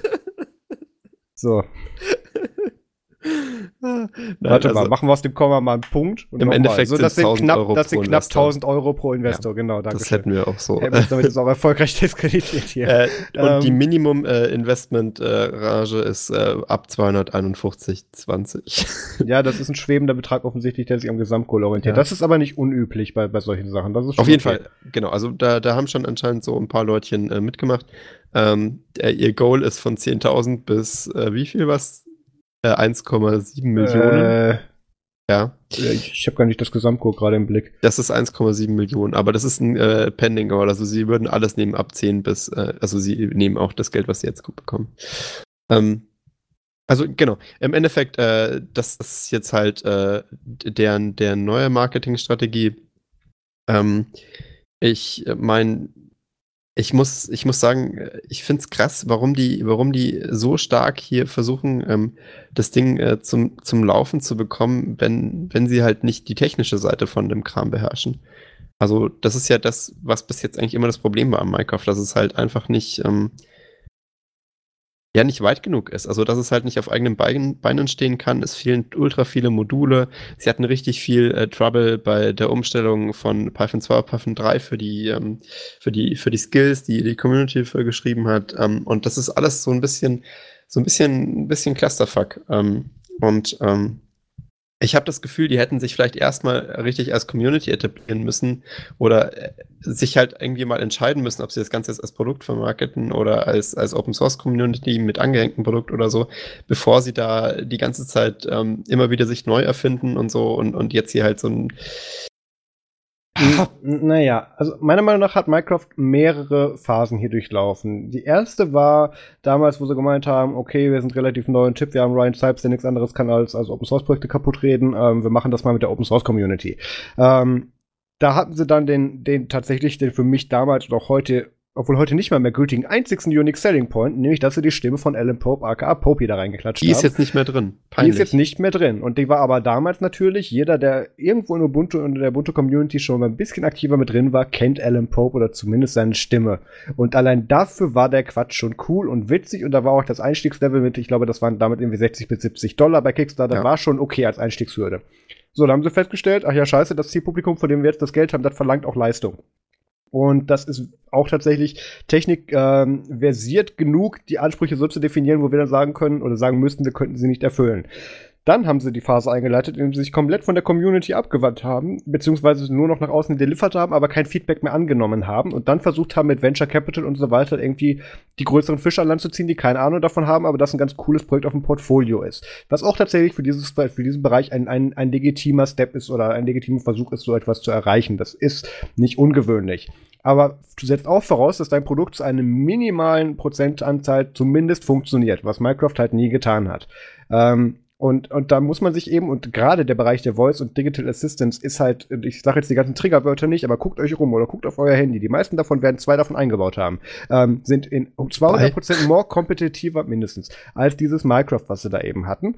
Ähm, und haben tatsächlich auch noch sowohl die Userbase, die Services, als auch eben dann die Verbreitung und das Ökosystem. Und Minecraft ja. hatte erstens nichts davon und zweitens waren sie in allem, was sie versucht haben zu erreichen, auch noch eben schlecht. Und das sei denen in dieser Anfangs-Community-Phase durchaus verziehen mit, ja, wir sind neu und ja, das ist langsam und ja, Tech-Enthusiasts haben dann auch kein Problem damit, dann mal eben zwei Sekunden auf eine das Reaktion ja zu warten. Lustig, äh, alles okay. Basteln, ne? also, genau, das ist alles im Rahmen dieses diese Community und dieser, da waren wir damals auch begeistert von. Das war ja die Phase, wo wir das noch gut fanden. Ja. Ähm, alles völlig in Ordnung. Aber dann sind sie eben an den Schritt gegangen, hier, wir wollen jetzt Venture Capital und jetzt sagen wir, dass Leute in uns investieren können, aber das Produkt ist, fach, ist, ist technisch nicht viel weiter.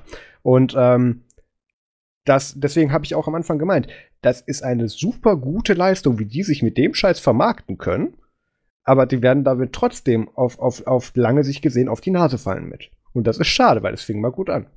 So ja. sehr wir uns auch über das Projekt lustig machen. Ja, ich warte also, seit heute noch auf meine, auf meine Kickstarter Mark 1 Unit, ja.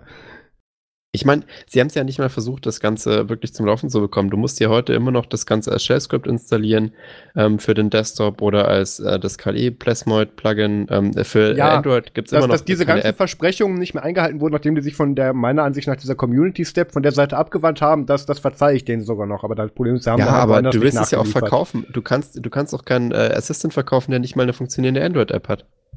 Android-App ja, aber du musst auch sehen, und das ist sogar bei Minecraft der Fall, auch für dieses kleine Nischending, was die da versuchen zu zaubern, ist der Linux-Desktop-Kunde nicht der End-User.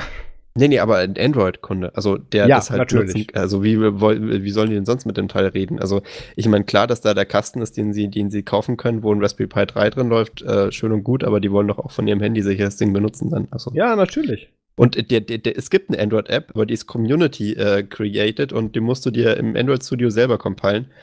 Ähm, und ich denke halt, fuck, fuck it. Also, sorry, Kinder, das ist doch jetzt wohl nicht so kompliziert, da das Nee. Ding einfach zu shippen. Und äh, ja, also äh, irgendwie, ja, es ist halt echt ein seltsamer Laden.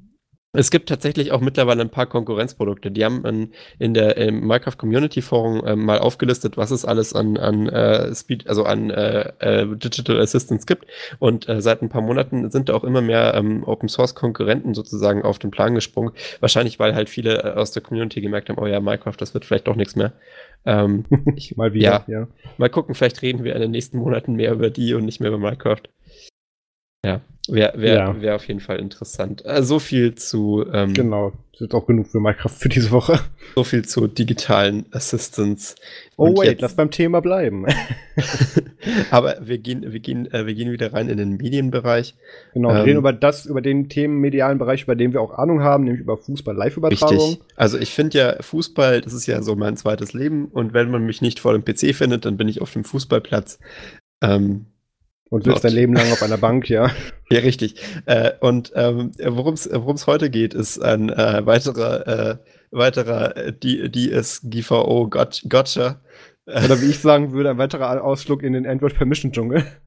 Also äh, ich, ich, war, ich war echt ein bisschen entsetzt. Im Endeffekt ähm, geht es um eine Story, wo anscheinend ähm, eine, äh, eine Smartphone-App, eine Android-Smartphone-App äh, namens La Liga, das ist die offizielle Fußballverband-App äh, in, in Spanien, ähm, äh, sich äh, illegalerweise am Android, also nicht illegalerweise, es war schon zugelassen, aber die War haben schon sich halt legitim, ja. auf das Nur Mikro arschig. draufgeschaltet ähm, und darauf einfach das ganze Zeit mitlaufen lassen, um illegale Fernsehübertragungen ausfindig zu machen. Also der Trick war sozusagen, dass du am Anfang, wenn du die App installiert hast, ähm, da äh, dich äh, in diesen 8000 Permissions, die da ähm, angefragt wurden und in dieser Lizenzerklärung äh, da eingewilligt hast. Ähm, also total intransparent. Das hat auch, äh, haben wirklich die meisten auch nicht so gecheckt.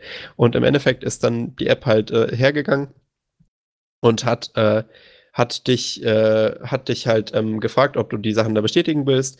Äh, und äh, das äh, war zwar nicht ähm, verpflichtend oder so, dass du das Mikro aktivierst, aber es sah halt so aus. Es waren halt so zwei Häkchen.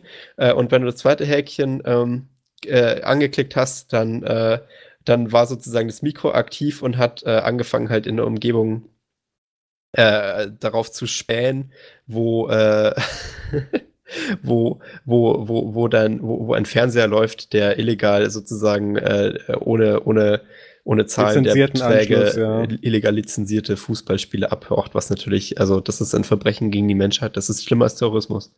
Das stimmt. Wir erinnern uns an die frühen Smart-TV-Eskapaden mit, ähm, jetzt wirst du besteuert, je nachdem, wie viel, wie, wie dein Fernseher merkt, wie viele Leute tatsächlich vom Endgerät sitzen.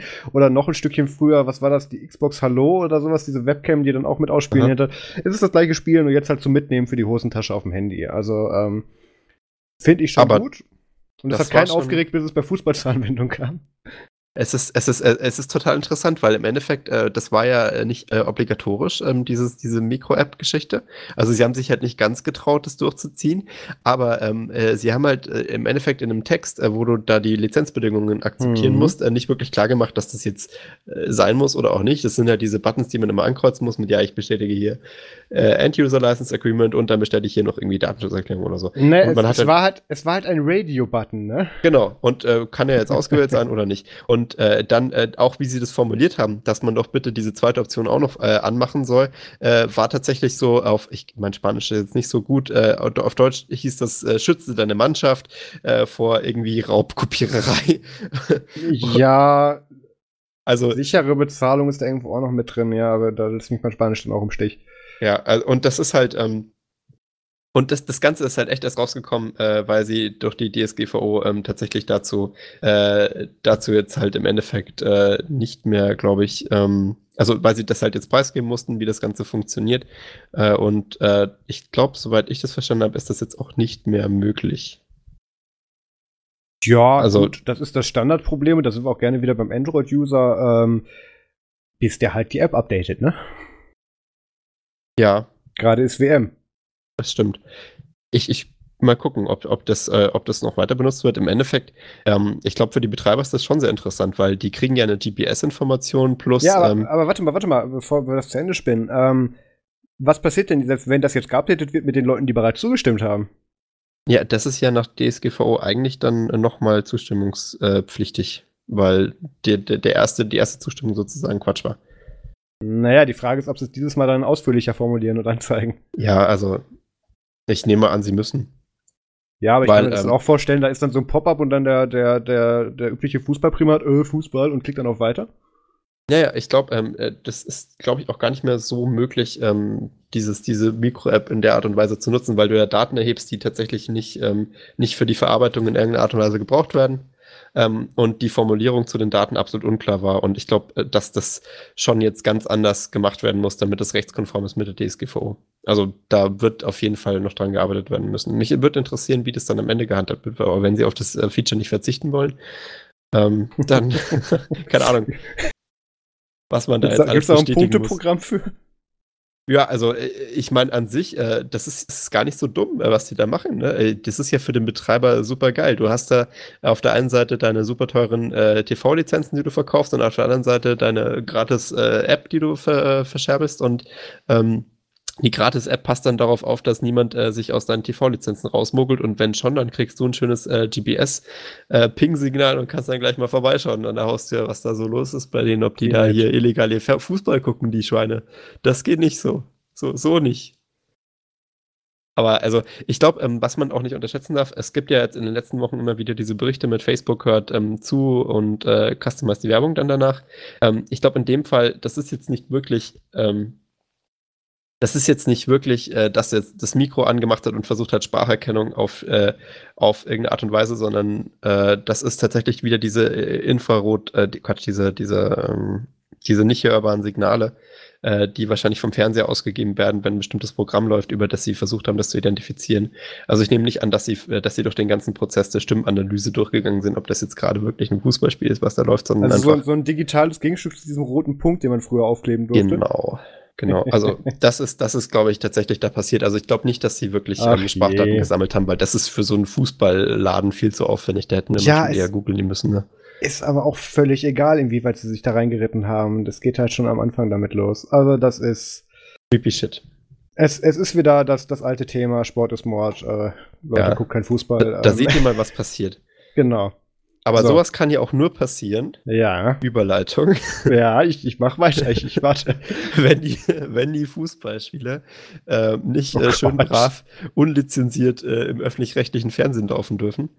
Ähm, ja, ist keine gute Überleitung. Nee, ich wollte gerade äh, sagen, da fehlt irgendwas. Versuch's nochmal. Äh, Im Endeffekt, äh, die, die nächste Story äh, geht äh, um, um einen kleinen Etappensieg im, äh, im, im für uns, also ich meine, ich gucke, glaube ich, schon enorm viel öffentlich-rechtlichen Content. Wie, wie sieht es bei dir aus? Bist du da? Vielleicht schlägst du erstmal das Thema so an, bevor wir uns damit beschäftigen. Ähm, äh, ein kleiner Etappensieg für die äh, Leute, die öffentlich-rechtlichen Content äh, erleiden, ähm, nämlich, äh, dass, dass es jetzt einen neuen Rundfunkstaatsvertrag gibt, bei dem ähm, festgeschrieben ist, dass die Depublizierungspflicht in Zukunft wohl äh, nicht mehr so äh, der Fall sein wird. Das heißt, dass Aber man, Max, ähm, was ist denn die Depublizierungspflicht? das, das ist der lustige Spaß, äh, wo äh, aller Content, der von öffentlich-rechtlichen produziert wird, in Video- und Audioform nach mehreren Tagen äh, wieder gelöscht werden muss äh, von den Plattformen, weil Marktverzerrung. Weil können wir ja mit der Neuausstrahlung besser Geld mitmachen, als wenn es im Internet bleibt. Ja, äh, nee, weil, äh, weil private Medien, äh, das ist ja total schrecklich, wenn öffentlich-rechtliche Medien auch im Internet sind und denkt doch Dann einer wären die ja, dann wären die ja der Allgemeinheit zugänglich. Das kannst du Ja, nicht machen. das ist ja nicht so, als wäre das irgendwie unser Geld, mit dem da jetzt hier so irgendwie Nein, Content nein. geschaffen wird und dann löschen wir das wieder, weil wir den Privaten, denen wir eigentlich kein Geld gegeben haben, irgendwie Geld schulden dafür, dass sie kein. Also das System Ja, das, so äh, ist ein bisschen kompliziert. Das ist ein sehr philosophisches Argument, was man da geführt hat und auf keinen Fall Lobbyarbeit oder so. Nee. Aber es, es geht halt darum, dass, äh, dass dieser ganze Content im Endeffekt wieder weggeschmissen wurde. Das regt mich immer voll auf, weil ich, ähm, bin ja ein großer Fan von der Anstalt und ich kann mir die ganzen alten Folgen nicht anschauen, Ja. weil die, weil die, äh, also es gibt meistens auf YouTube hochgeladene Versionen, aber der Fakt, dass du dir, dass du dir Content, der davon mühevoll produziert wurde, äh, mit Millionen Dollar Aufwand, äh, Euro, äh, Aufwand äh, nicht mehr angucken kannst nach ein paar Tagen, das regt mich, äh, ich, ich verstehe es nicht. Das ist, das ist so bescheuert. Auf jeden Fall, der, das sollte jetzt weggehen. Ähm, der Haken an diesem neuen Rundfunkstaatsvertrag ist nur, dass jetzt, ähm, dass, dass, äh, dass die Inhalte von öffentlich-rechtlichen im Internet bitte nicht mehr so presseähnlich ausschauen sollen. Und worauf äh, führt das dann jetzt hin, Marius? Äh, das ist eine gute Frage. Wie darf ich mir denn nicht presseähnlich vorstellen? Ja, im Endeffekt das, was die Tagesschau ist. Also äh, die Tagesschau hat online ja Eine so. ein- Zusammenfassung von tagesaktuellen Geschehnissen in einer präsentablen, kurzen Form? Äh, nee, also sagen wir mal, es geht mehr um äh, Text. Also darum, dass es äh, ist wie, wie so ein Spiegel Online-Artikel oder wie so ein Tagesschau-Artikel. Also dass da im Endeffekt Also so keine, keine Banner ist. mit Werbung, dann da das Cookie-Pop-up und dann, das darf die Tagesschau jetzt Nein, nein, das ist ja richtige Presse. Also Ach so, so, so sieht echte Presse aus und die Fake-Presse von der Tagesschau, die sieht nur so ähnlich aus, aber die sieht auch viel zu ähnlich aus wie echte Presse. Und deswegen, in, also sagen wir mal, das ist jetzt noch nicht ganz klar, aber die Gefahr ist tatsächlich sehr groß, dass äh, solche Inhalte nicht mehr angeboten werden dürfen. Und das ist ja eigentlich schon schade, weil die Tagesschau war ja tatsächlich, ähm, also, äh, also von den ganzen Sachen, die ich in meinem RSS-Feed wieder habe, war das tatsächlich die einzige größere äh, News-Seite mit super vielen Updates, wo ich ab und zu mal reingeschaut habe. Aber dafür kriegen wir jetzt dann den Mainzer Leich, äh, Lerchenberg, dann ZDF-Fernsehgarten dann die ganze Zeit ohne Ja, aber den dürfen wir jetzt halt immer abrufen, wann wir möchten, 24-7. Und das ist Das natürlich ist ja für die schön. Menschheit. Lebt die Kiwi eigentlich noch, die da, die da äh, moderiert? ZDF-Fernsehgarten. Die, so viel Zeit muss sein. Ähm, ZDF-Fernsehgarten. Ach, da das leben Leute. nicht Ich dachte, das wären alles so Androiden oder Ja, so. ich, ich, ich bin mir sicher, die, die, die nehmen da alle zwei Wochen für die Aufzeichnung der Sendung dann die Plane von der Frau und dann, dann darf die wieder moderieren. Das Ähm, kann ich mir das gar nicht vorstellen. Ist das nicht Zeug Andrea läuft ja. Kiewel? Warte mal. Visit. Du, du äh, bist, äh, glaube ich, wieder weit, äh, weit mit deinem Wissen vor mir. Da kann ich ja, nee, wirklich das, nicht das, mitreden. das ist, die hat irgendwann in den 90ern auch mal, auch mal richtiges Fernsehen gemacht, bevor die da abgestellt wurde. Deswegen kenne ich den Namen noch. Äh, mein Onkel war mal beim. Fernsehgarten. Okay, und? Wie geht's ihm? Hatte einen Auftritt. Ist, das ist aber nicht der Taxifahrer-Onkel, oder? Nein, nein, das ist der äh, Werkstattonkel. Ah ja. Äh, Aber das Taxi danach hinkam. Nee, er hat, er, er hat 60er Jahre Möbel vorgestellt. Ähm, der Fernsehgarten, das ist echt eine Show, das ist für die Ionen. Andrea Kiewel, Baujahr 65. Ja, okay, die lebt noch. Ähm, Auf jeden Fall, ähm, äh, diese, diese, diesen Qualitätscontent, den wird man jetzt halt die ganze Zeit abrufen können, was ja gut ist, weil dafür haben wir auch geblecht, ne? Ähm, aber Mhm. wir werden jetzt halt äh, den Qualitätscontent, den die Tagesschau abliefert, im Sinne von ähm, tagesaktuellen Neuigkeiten, ähm, also Berichterstattung über, über solche Geschehnisse außerhalb von Video und Audio, was halt jetzt äh, der starke Fokus sein soll von den öffentlich-rechtlichen, wohl nicht mehr haben. Und das ist schon schade, weil wo soll man denn dann sonst schauen? Ich meine, auf den meisten Verlags-Pages äh, ist ja schon häufiger Grütze und ich finde, die öffentlich-rechtlichen haben sich da eigentlich schon ein bisschen mit rumbekleckert. Da ist meistens ganz, gute, ganz guter Journalismus betrieben worden. Also zumindest jetzt auch nicht krass viel schlimmer als bei den anderen. Ähm, und ich, ich sehe echt keinen Grund, warum man da jetzt die Privaten so in, in Schutz nehmen muss. Äh, was, was Nee. soll denn der Scheiß? Also wenn die es nicht hinkriegen, richtigen Journalismus zu machen und sich da von, von der Tagesschau bedroht fühlen, dann machen sie es wohl einfach falsch. Das stimmt. Also- aber dafür haben wir das Traumschiff jetzt dann in, un, Ja, in, in, äh, in einer Form, in der wir uns nicht dagegen wehren können. Äh, bleiben wir bei schlechten Nachrichten. Also, ich meine, das war ja auch eine teilweise positive Nachricht, die davor. Die, die jetzige Ja, Nachricht gut. ist jetzt durchwegs schlecht. Ich dachte, wir schließen mal wieder mit was wirklich Üblen ab. Ähm, Im Endeffekt, ähm, ja, äh, das ist schon richtig, richtig kacke. Und ich glaube auch nicht, dass, ihr- dass ihr noch genug Zeit habt, um irgendwas dagegen zu tun. Nein. Ähm, es steht, es steht wieder eine große, eine große EU-Gesetzgebung an, aber dieses Mal wahrscheinlich nicht so positiv äh, für uns Internet-Heinis wie die DSGVO davor. Ähm, Wie heißt, Es- wie, heißt die, wie heißt das Ding? DSGVO? Ja. Das konnte, ja. Äh, genau. Äh, auch mit keiner so tollen Abkürzung, sondern das nennt sich Artikel 13, ähm, also Art, äh, Artikel, Artikel 13. 13. Ja, wir sind ja ein deutscher Podcast und, und die, Quatsch, okay. Und die, äh, und die, die großartige Neuerung, die sich äh, gibt, ähm, ich denke, ihr werdet, wenn ihr ein paar Podcasts gehört habt, die letzten Tage ähm, schon mitbekommen haben, ist äh, die Einführung von Upload-Filtern Mhm. äh, und äh, auch äh, dem, ähm, dem der, äh, leicht entschärften Formen des Leistungsschutzrechts. Also auf jeden Fall eine ganze Grütze an, ähm, an toll, tollen äh, Änderungen und, und äh, Verpflichtungen für Plattformen. Im Endeffekt äh, soll mit dieser, mit dieser, äh, mit dieser Artikel 13 ähm, Novelle ein, ein äh, eine, eine Verpflichtung für Plattformen geschaffen, geschaffen werden, wo sie für den äh, nutzergenerierten Inhalt äh, verantwortlich sind, der auf ihrer Webseite landet. Äh, und den also, bereits vorfiltern und dann eben auch mit genau. einer, einer Human Entity dann prüfen lassen müssen und dann eben die Reaktionszeiten haben. Also das ist ein unrealistisches. Was würdest du von Facebook verlangen, dass sie alle, dass sie allen Content, der da in, ihr reinge, in sie reingekippt wird, auch regelmäßig automatisiert prüfen würden? Also das kann man ja nicht Idee, machen die Idee ist jetzt, ähm, dass sie, dass sie, äh, dass das Upload-Filter halt äh, kommen sollen und äh, aber, dass du sozusagen äh, rechtlich haftvoll bist für den Content auf deiner Seite, ja, solange du kein Upload-Filter hast. Weil sobald du ein Upload-Filter hast, ist egal, was drauf landet, weil du bist halt rechtlich abgesichert. Genau. Und die Lösung dafür ist jetzt, weil da kann man jetzt so sagen, Content-Anbieter XY ist ja viel zu klein, um das äh, zu moderieren. Ähm, die dürfen sich dann jetzt bei den großen ähm, genau. Äh, Providern wie Axel Springer oder Google dann eben einkaufen und deren Upload-Filter dann benutzen. Also, und das ist die, ja die ganzen, die ganzen Jahre meckern sie dagegen, dass, dass sich diese ähm, Organisation, Institution nicht an Regularien halten und jetzt sollen die dann deren Upload-Filter benutzen. Also im Endeffekt, man kann sich das ganze Internet dann so vorstellen, wie das aller Content, der innerhalb der EU generiert wird oder so, erstmal brav Axel Springer, Axel Springer geprüft Axel Springer. wird.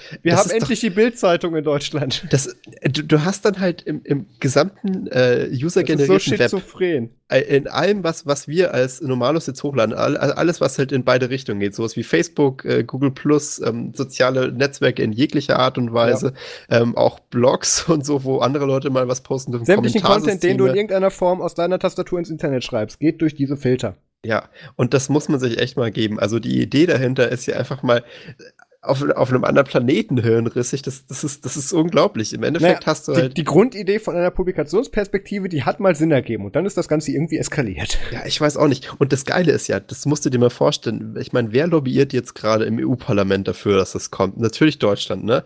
Aber was hat, was hat die CDU äh, in, ihre, in, ihr, in ihr Wahlprogramm reingeschrieben? Nee, mit uns gibt's keine Upload-Filter, aber natürlich nur in Deutschland. In der EU ist das okay. Also ja. ich meine, Kinders. Oh, der Schmerz.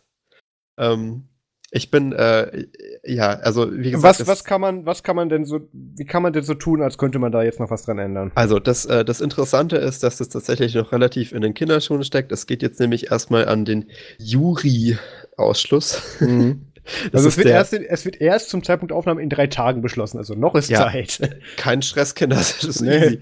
Äh, und dieser Jury-Ausschuss ähm, hat, das ist der Rechtsausschuss der, ähm, der, der EU äh, und der ähm, ist im Endeffekt dafür da, ähm, dann das Parlament darüber zu informieren, äh, was, äh, was denn jetzt richtig ist und wie sie wählen sollen. Mhm. Hust, Hust. Demokratie. Äh, das und, habt ihr in Bayern ähm, auch, ne? Ja, nee, es ist, es, es ist schon, äh, es ist nicht so ganz so gruselig. Aber im Endeffekt, äh, dieser Ausschuss hat halt äh, so ein paar Mitglieder, das sind tatsächlich nicht so viele. Das sind 1, 2, 3, 4, 5, 6, 7, 8, 9, so an die neun, an die neun, äh, zehn Mitglieder, glaube ich, die da drin sitzen. Wenn sie abzählbar sind, sind sie zu wenig. Ja, es, sind, es ist ein sehr kleiner Ausschuss. Und, äh, äh die, äh, bei denen gilt es jetzt sozusagen, sie davon zu überzeugen, dass es keine gute Idee ist. Ähm, und wenn die dann davon überzeugt sind, dass es keine gute Idee ist, dann stehen die Chancen sehr gut, dass das überhaupt nicht richtig ins Parlament kommt und da halt relativ schnell downgevotet wird. Wenn die aber jetzt äh, dafür stimmen, dann müsste man im Parlament äh, lobbyieren und im Parlament lobbyieren heißt, glaube ich, ich glaube 700 Abgeordnete oder so und die müssten dann äh, wir Internet-Heinis äh, davon überzeugen, dass das keine gute Idee ist und das können wir im Endeffekt vergessen. Ähm, ja, die Nummer also, ist ziemlich durch. Ja, da wäre es dann schon ziemlich durch. Und äh, ja, es, geht jetzt halt genau um zehn Leute. Und ich meine, zehn Leute umstimmen, das kriegen wir doch irgendwie hin. Äh, die Empfehlung ist natürlich, dass ihr dort anruft. Ähm, da gibt es auch auf der Digital Courage, auf dem Blog, gibt es auch ein automatisiertes Skript, wie ihr diese Telefonate führen könnt. Richtig. Das ist nicht schwer, das kann man machen. Das kann man wirklich mal machen. Ähm, ich habe es auch tatsächlich schon mal gemacht äh, für eine andere Sache. Ja. Äh, es ist äh, gar nicht mal so kompliziert und man hat dann echt am anderen Ende der Leitung wirklich auf einmal wichtige Personen, äh, was schon seltsam sein kann, aber das ist gar nicht, also da rufen auch nicht so viele Leute an. Würde man sich ja eigentlich denken, oh ja, die Leute sind den ganzen Tag beschäftigt, aber anscheinend ist da eigentlich, also ist nicht so viel los, wie man sich das äh, denken würde. Ja. Ähm, und ich, also das ist halt, ähm, das, das, das Schlimme ist halt, man denkt sich ja als Internetmensch, ja, hier E-Mail schreiben reicht schon.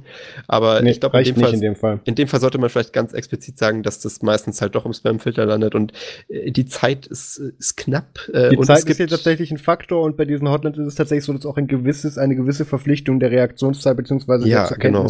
Mit dabei ist.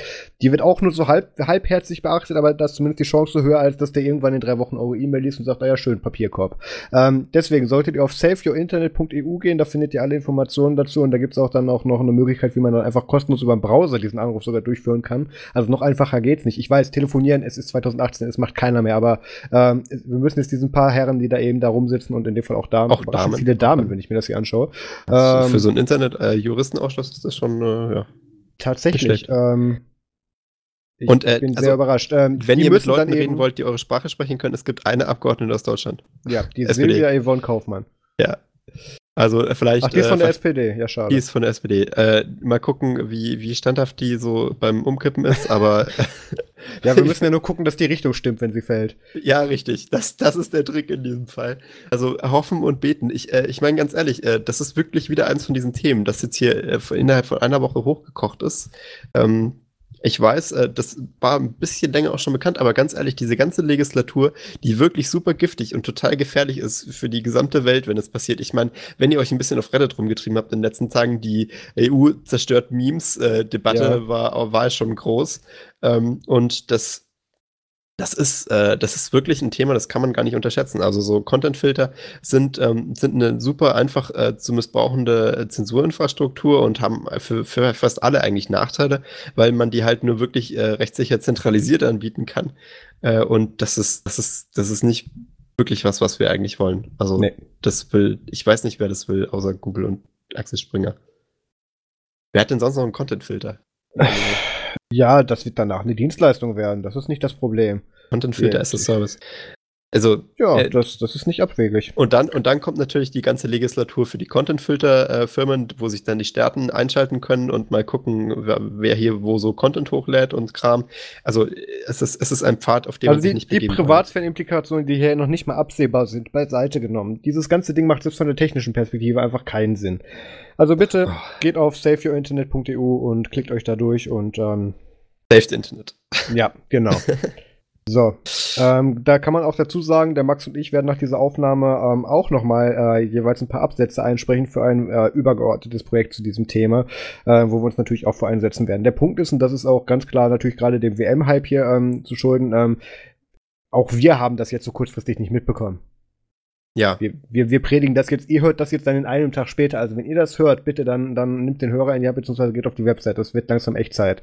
So, ähm, da würde ich auch sagen, ist die perfekte Überleitung zum WTF der Woche, weil wo ihr nicht den Hörer in die Hand nehmen solltet, ist, wenn ihr auf einer Kreuzfahrt seid.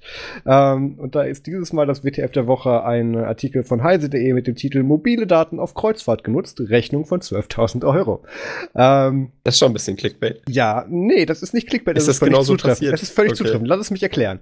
Ähm, ein eine Familie war im Urlaub ähm, und äh, ich finde das auch schön, wie NDR 1 Welle Nord am Mittwoch berichtete, ähm, hat, der, hat ein zwölfjähriger Sohn äh, der Familie ähm, auf einer Fähre der Reederei Collarline von Kiel nach Oslo sein Handy benutzt, um sich Videos im Internet anzuschauen. Und das Handy hat sich anscheinend automatisch mit dem äh, Satellitennetz des Schiffes verbunden. Das ist ganz normal bei so großen Fähren, dass die, nicht, äh, dass die sich nicht über LTE irgendwo einwählen, sondern ihr eigenes Satellitennetz haben was in diesem Fall aber offensichtlich so konfiguriert war, dass da auch anscheinend dieses Endgerät für diesen zwölfjährigen Jungen sich mit verbinden konnte. Das ist normalerweise mit einem Bestätigungsdialog verbunden, den man auch aktiv bestätigen muss. Das ist jetzt hier nicht ganz äh, geklärt, ob der das dann auch bestätigt hat. So oder so, der Junge ist nicht vertragsfähig gewesen. Dementsprechend, selbst Absolut wenn er zugestimmt nicht. hat, ist die Nummer schon durch.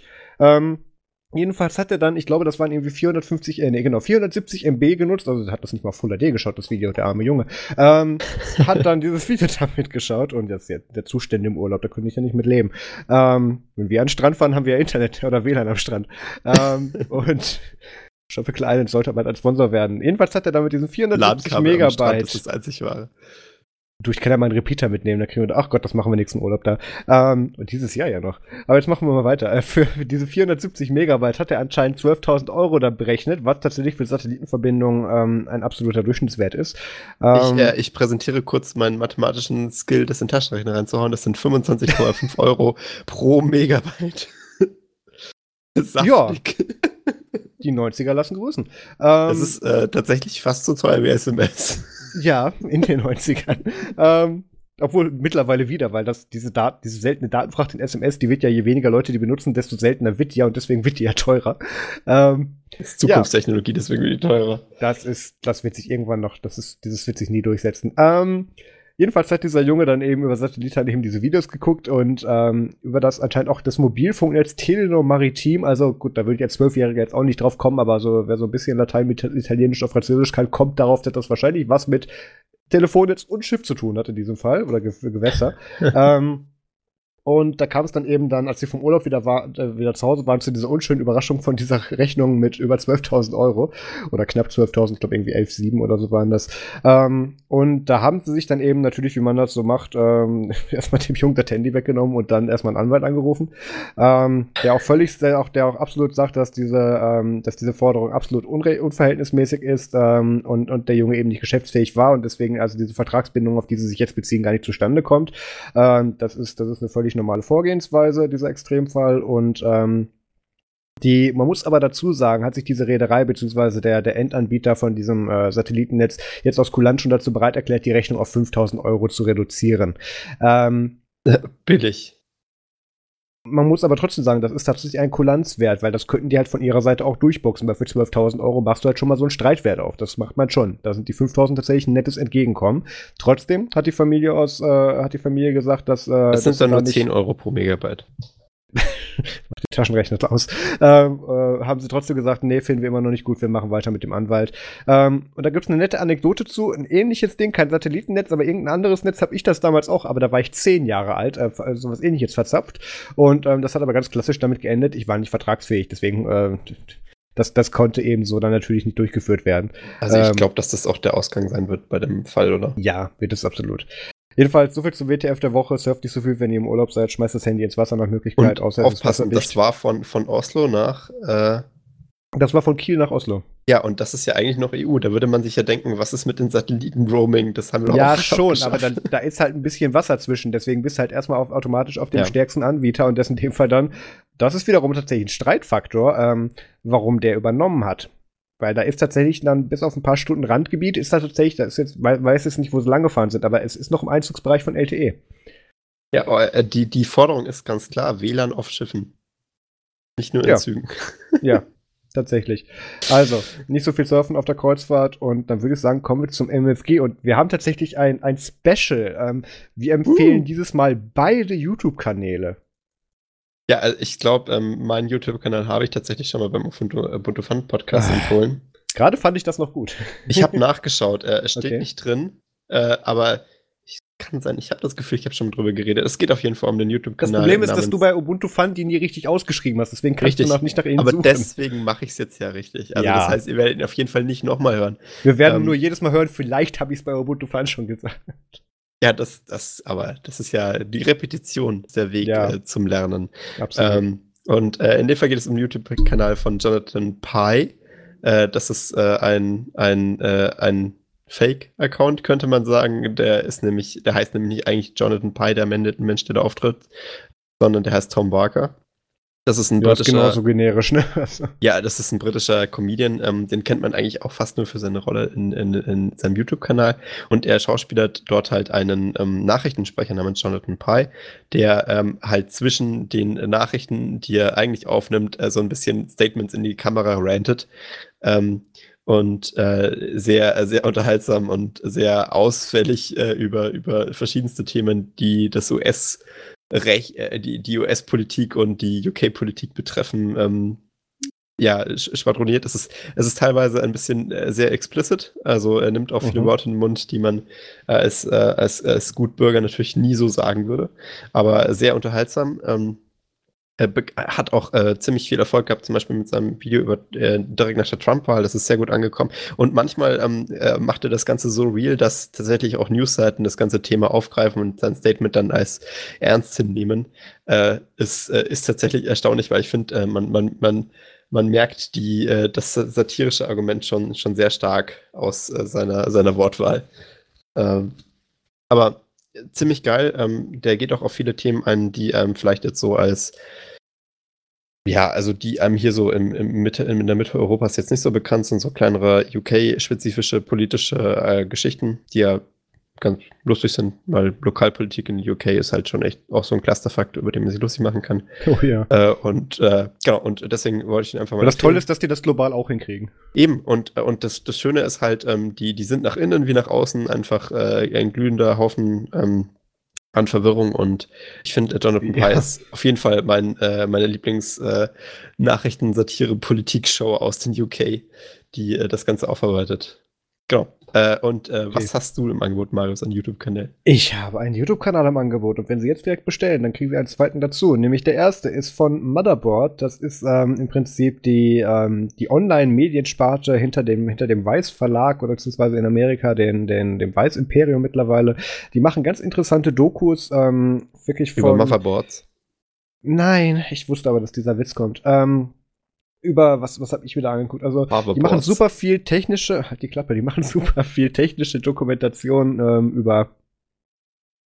Jetzt sagt das nicht, na gut. Ähm, eben über Computer und ähm, aber eben auch solche Sachen wie die letzten, die ich mal angeguckt habe, war zum Beispiel ähm, äh, eine Dokumentation über jemand in Texas, der mit einem 3D-Drucker ähm, äh, äh, Lethal Weapons, also also ähm, Tod, Tod können todbringen könnende Waffen produziert, könnte man sagen, aber eben aus dem 3D-Drucker und so weiter. Und da, da fängt dann aber auch in der Doku die komplette gesellschaftliche Relevanz des Themas mit ein.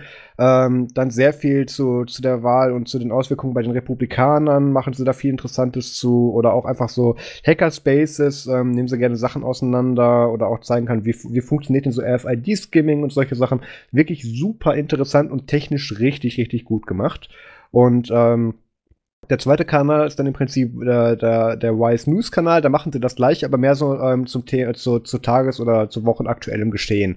Aber okay, das, also das was mich da dann wirklich technisch fokussiert. Doch auch, doch auch, so. größtenteils sogar. Aber was mich da ja. tatsächlich dran überrascht, da man die hat viel Technikbezug zu aktuellen Geschehnissen. Das, das auf irgendeinem ah. Level wird das ja immer technisch.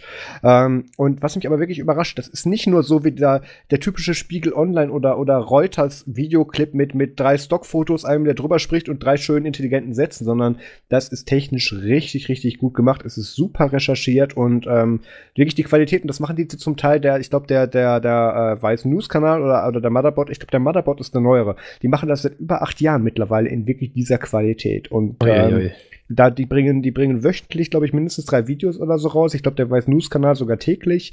Ähm, das ist wirklich ein Qualitätslevel, das kann ich jedem nur empfehlen, wenn man sich einmal so, ähm, wenn man die Hitler-Dokus auf N24 leid ist, da kann man sich auch drin verlieren in diesen Videos. Und an dieser Stelle möchte ich auch äh, ganz gerne noch den Sebastian Meineck grüßen. Ich weiß, dass er uns hört, ehemals äh, Redakteur bei Spiegel Online und mittlerweile auch bei Motherboard und Weiß als Redakteur, Senior Editor. Ähm, und ich weiß tatsächlich von einem Projekt, war, äh, nee, ich, ich darf nicht, er hört uns. Ich darf nicht sagen. Wir reden in der Woche drüber. ähm, jedenfalls viele Grüße, Sebastian. Ähm, dann wären wir im Prinzip cool. am Ende für diese Folge, ne? Gehst du jetzt noch Fußball schauen oder so? Läuft heute überhaupt ein Spiel? Ja, also äh, ich meine, ich war mit meinen Jungs ja vorhin schon kicken, aber vielleicht, äh, vielleicht, dann, vielleicht dann heute Abend das, das Spiel, was heute Abend läuft, wo ich mir sicher bin, dass es heute kommt, weil da, ja, heute mhm. ist welcher? Ja, der, der Ich bin mir sicher, bestimmt. dass heute ein Fußballspiel läuft, weil es ist ja WM, da läuft doch jeden Tag so ein Spiel, oder? Also, wie funktioniert das? Frag mich nicht mehr. Ich, ich weiß nicht. Äh, Leute in den Kommentaren, raus. ihr könnt uns da bestimmt ganz viel bessere Sachen zuschreiben, beziehungsweise korrigiert uns da mal. Ähm, es gibt keine Garantie, dass ich E-Mails mit Fußballbezug vorlese. ähm, wenn ihr uns trotzdem eine schreiben wollt, dann einfach eine E-Mail an podcast.nerdsum.de oder an maxisdoof.nerdsum.de. Oder fußball.nerdsum.de. Fußball.nerdsum.de wird dann konsequent nach Def 0 geschmissen, genau. Ähm, oder kommt in unseren, mein Gott, ist das doof. Oder kommt in unserem Telegram-Chat unter nerdsum.de slash telegram. Und dann sind wir tatsächlich durch. Ähm, es ist auch, wenn ich dieses Mal nicht in Berlin oder in Düsseldorf sitze, es ist scheiße warm in diesem Zimmer und ich brauche eine Klimaanlage. So, ja, das ist irgendwie so ein Motto in den letzten Wochen. Irgendwie tatsächlich. Diese, diese, diese Jahreszeit hat es auf uns abgesehen. Das ist absolut schrecklich. Vor allem, ich muss heute Abend hier noch Videos schneiden. Das heißt, meine beiden Grafikkarten und die CPU drehen richtig schön auf. Also ich, ich, ich habe schon auf den Winter das Videoschneiden. Das ist viel besser. Ja, das, da, da habe ich aber ein Problem mit Joe. Ich muss, oh, scheiße, ich muss gleich auch noch Stuart zurückrufen. Das ist auch schon viel zu spät. Egal, okay, wir müssen Schluss machen. Äh, vielen lieben Dank fürs Zuhören. Macht's gut und bis zum nächsten Mal. Ciao. Cheerio.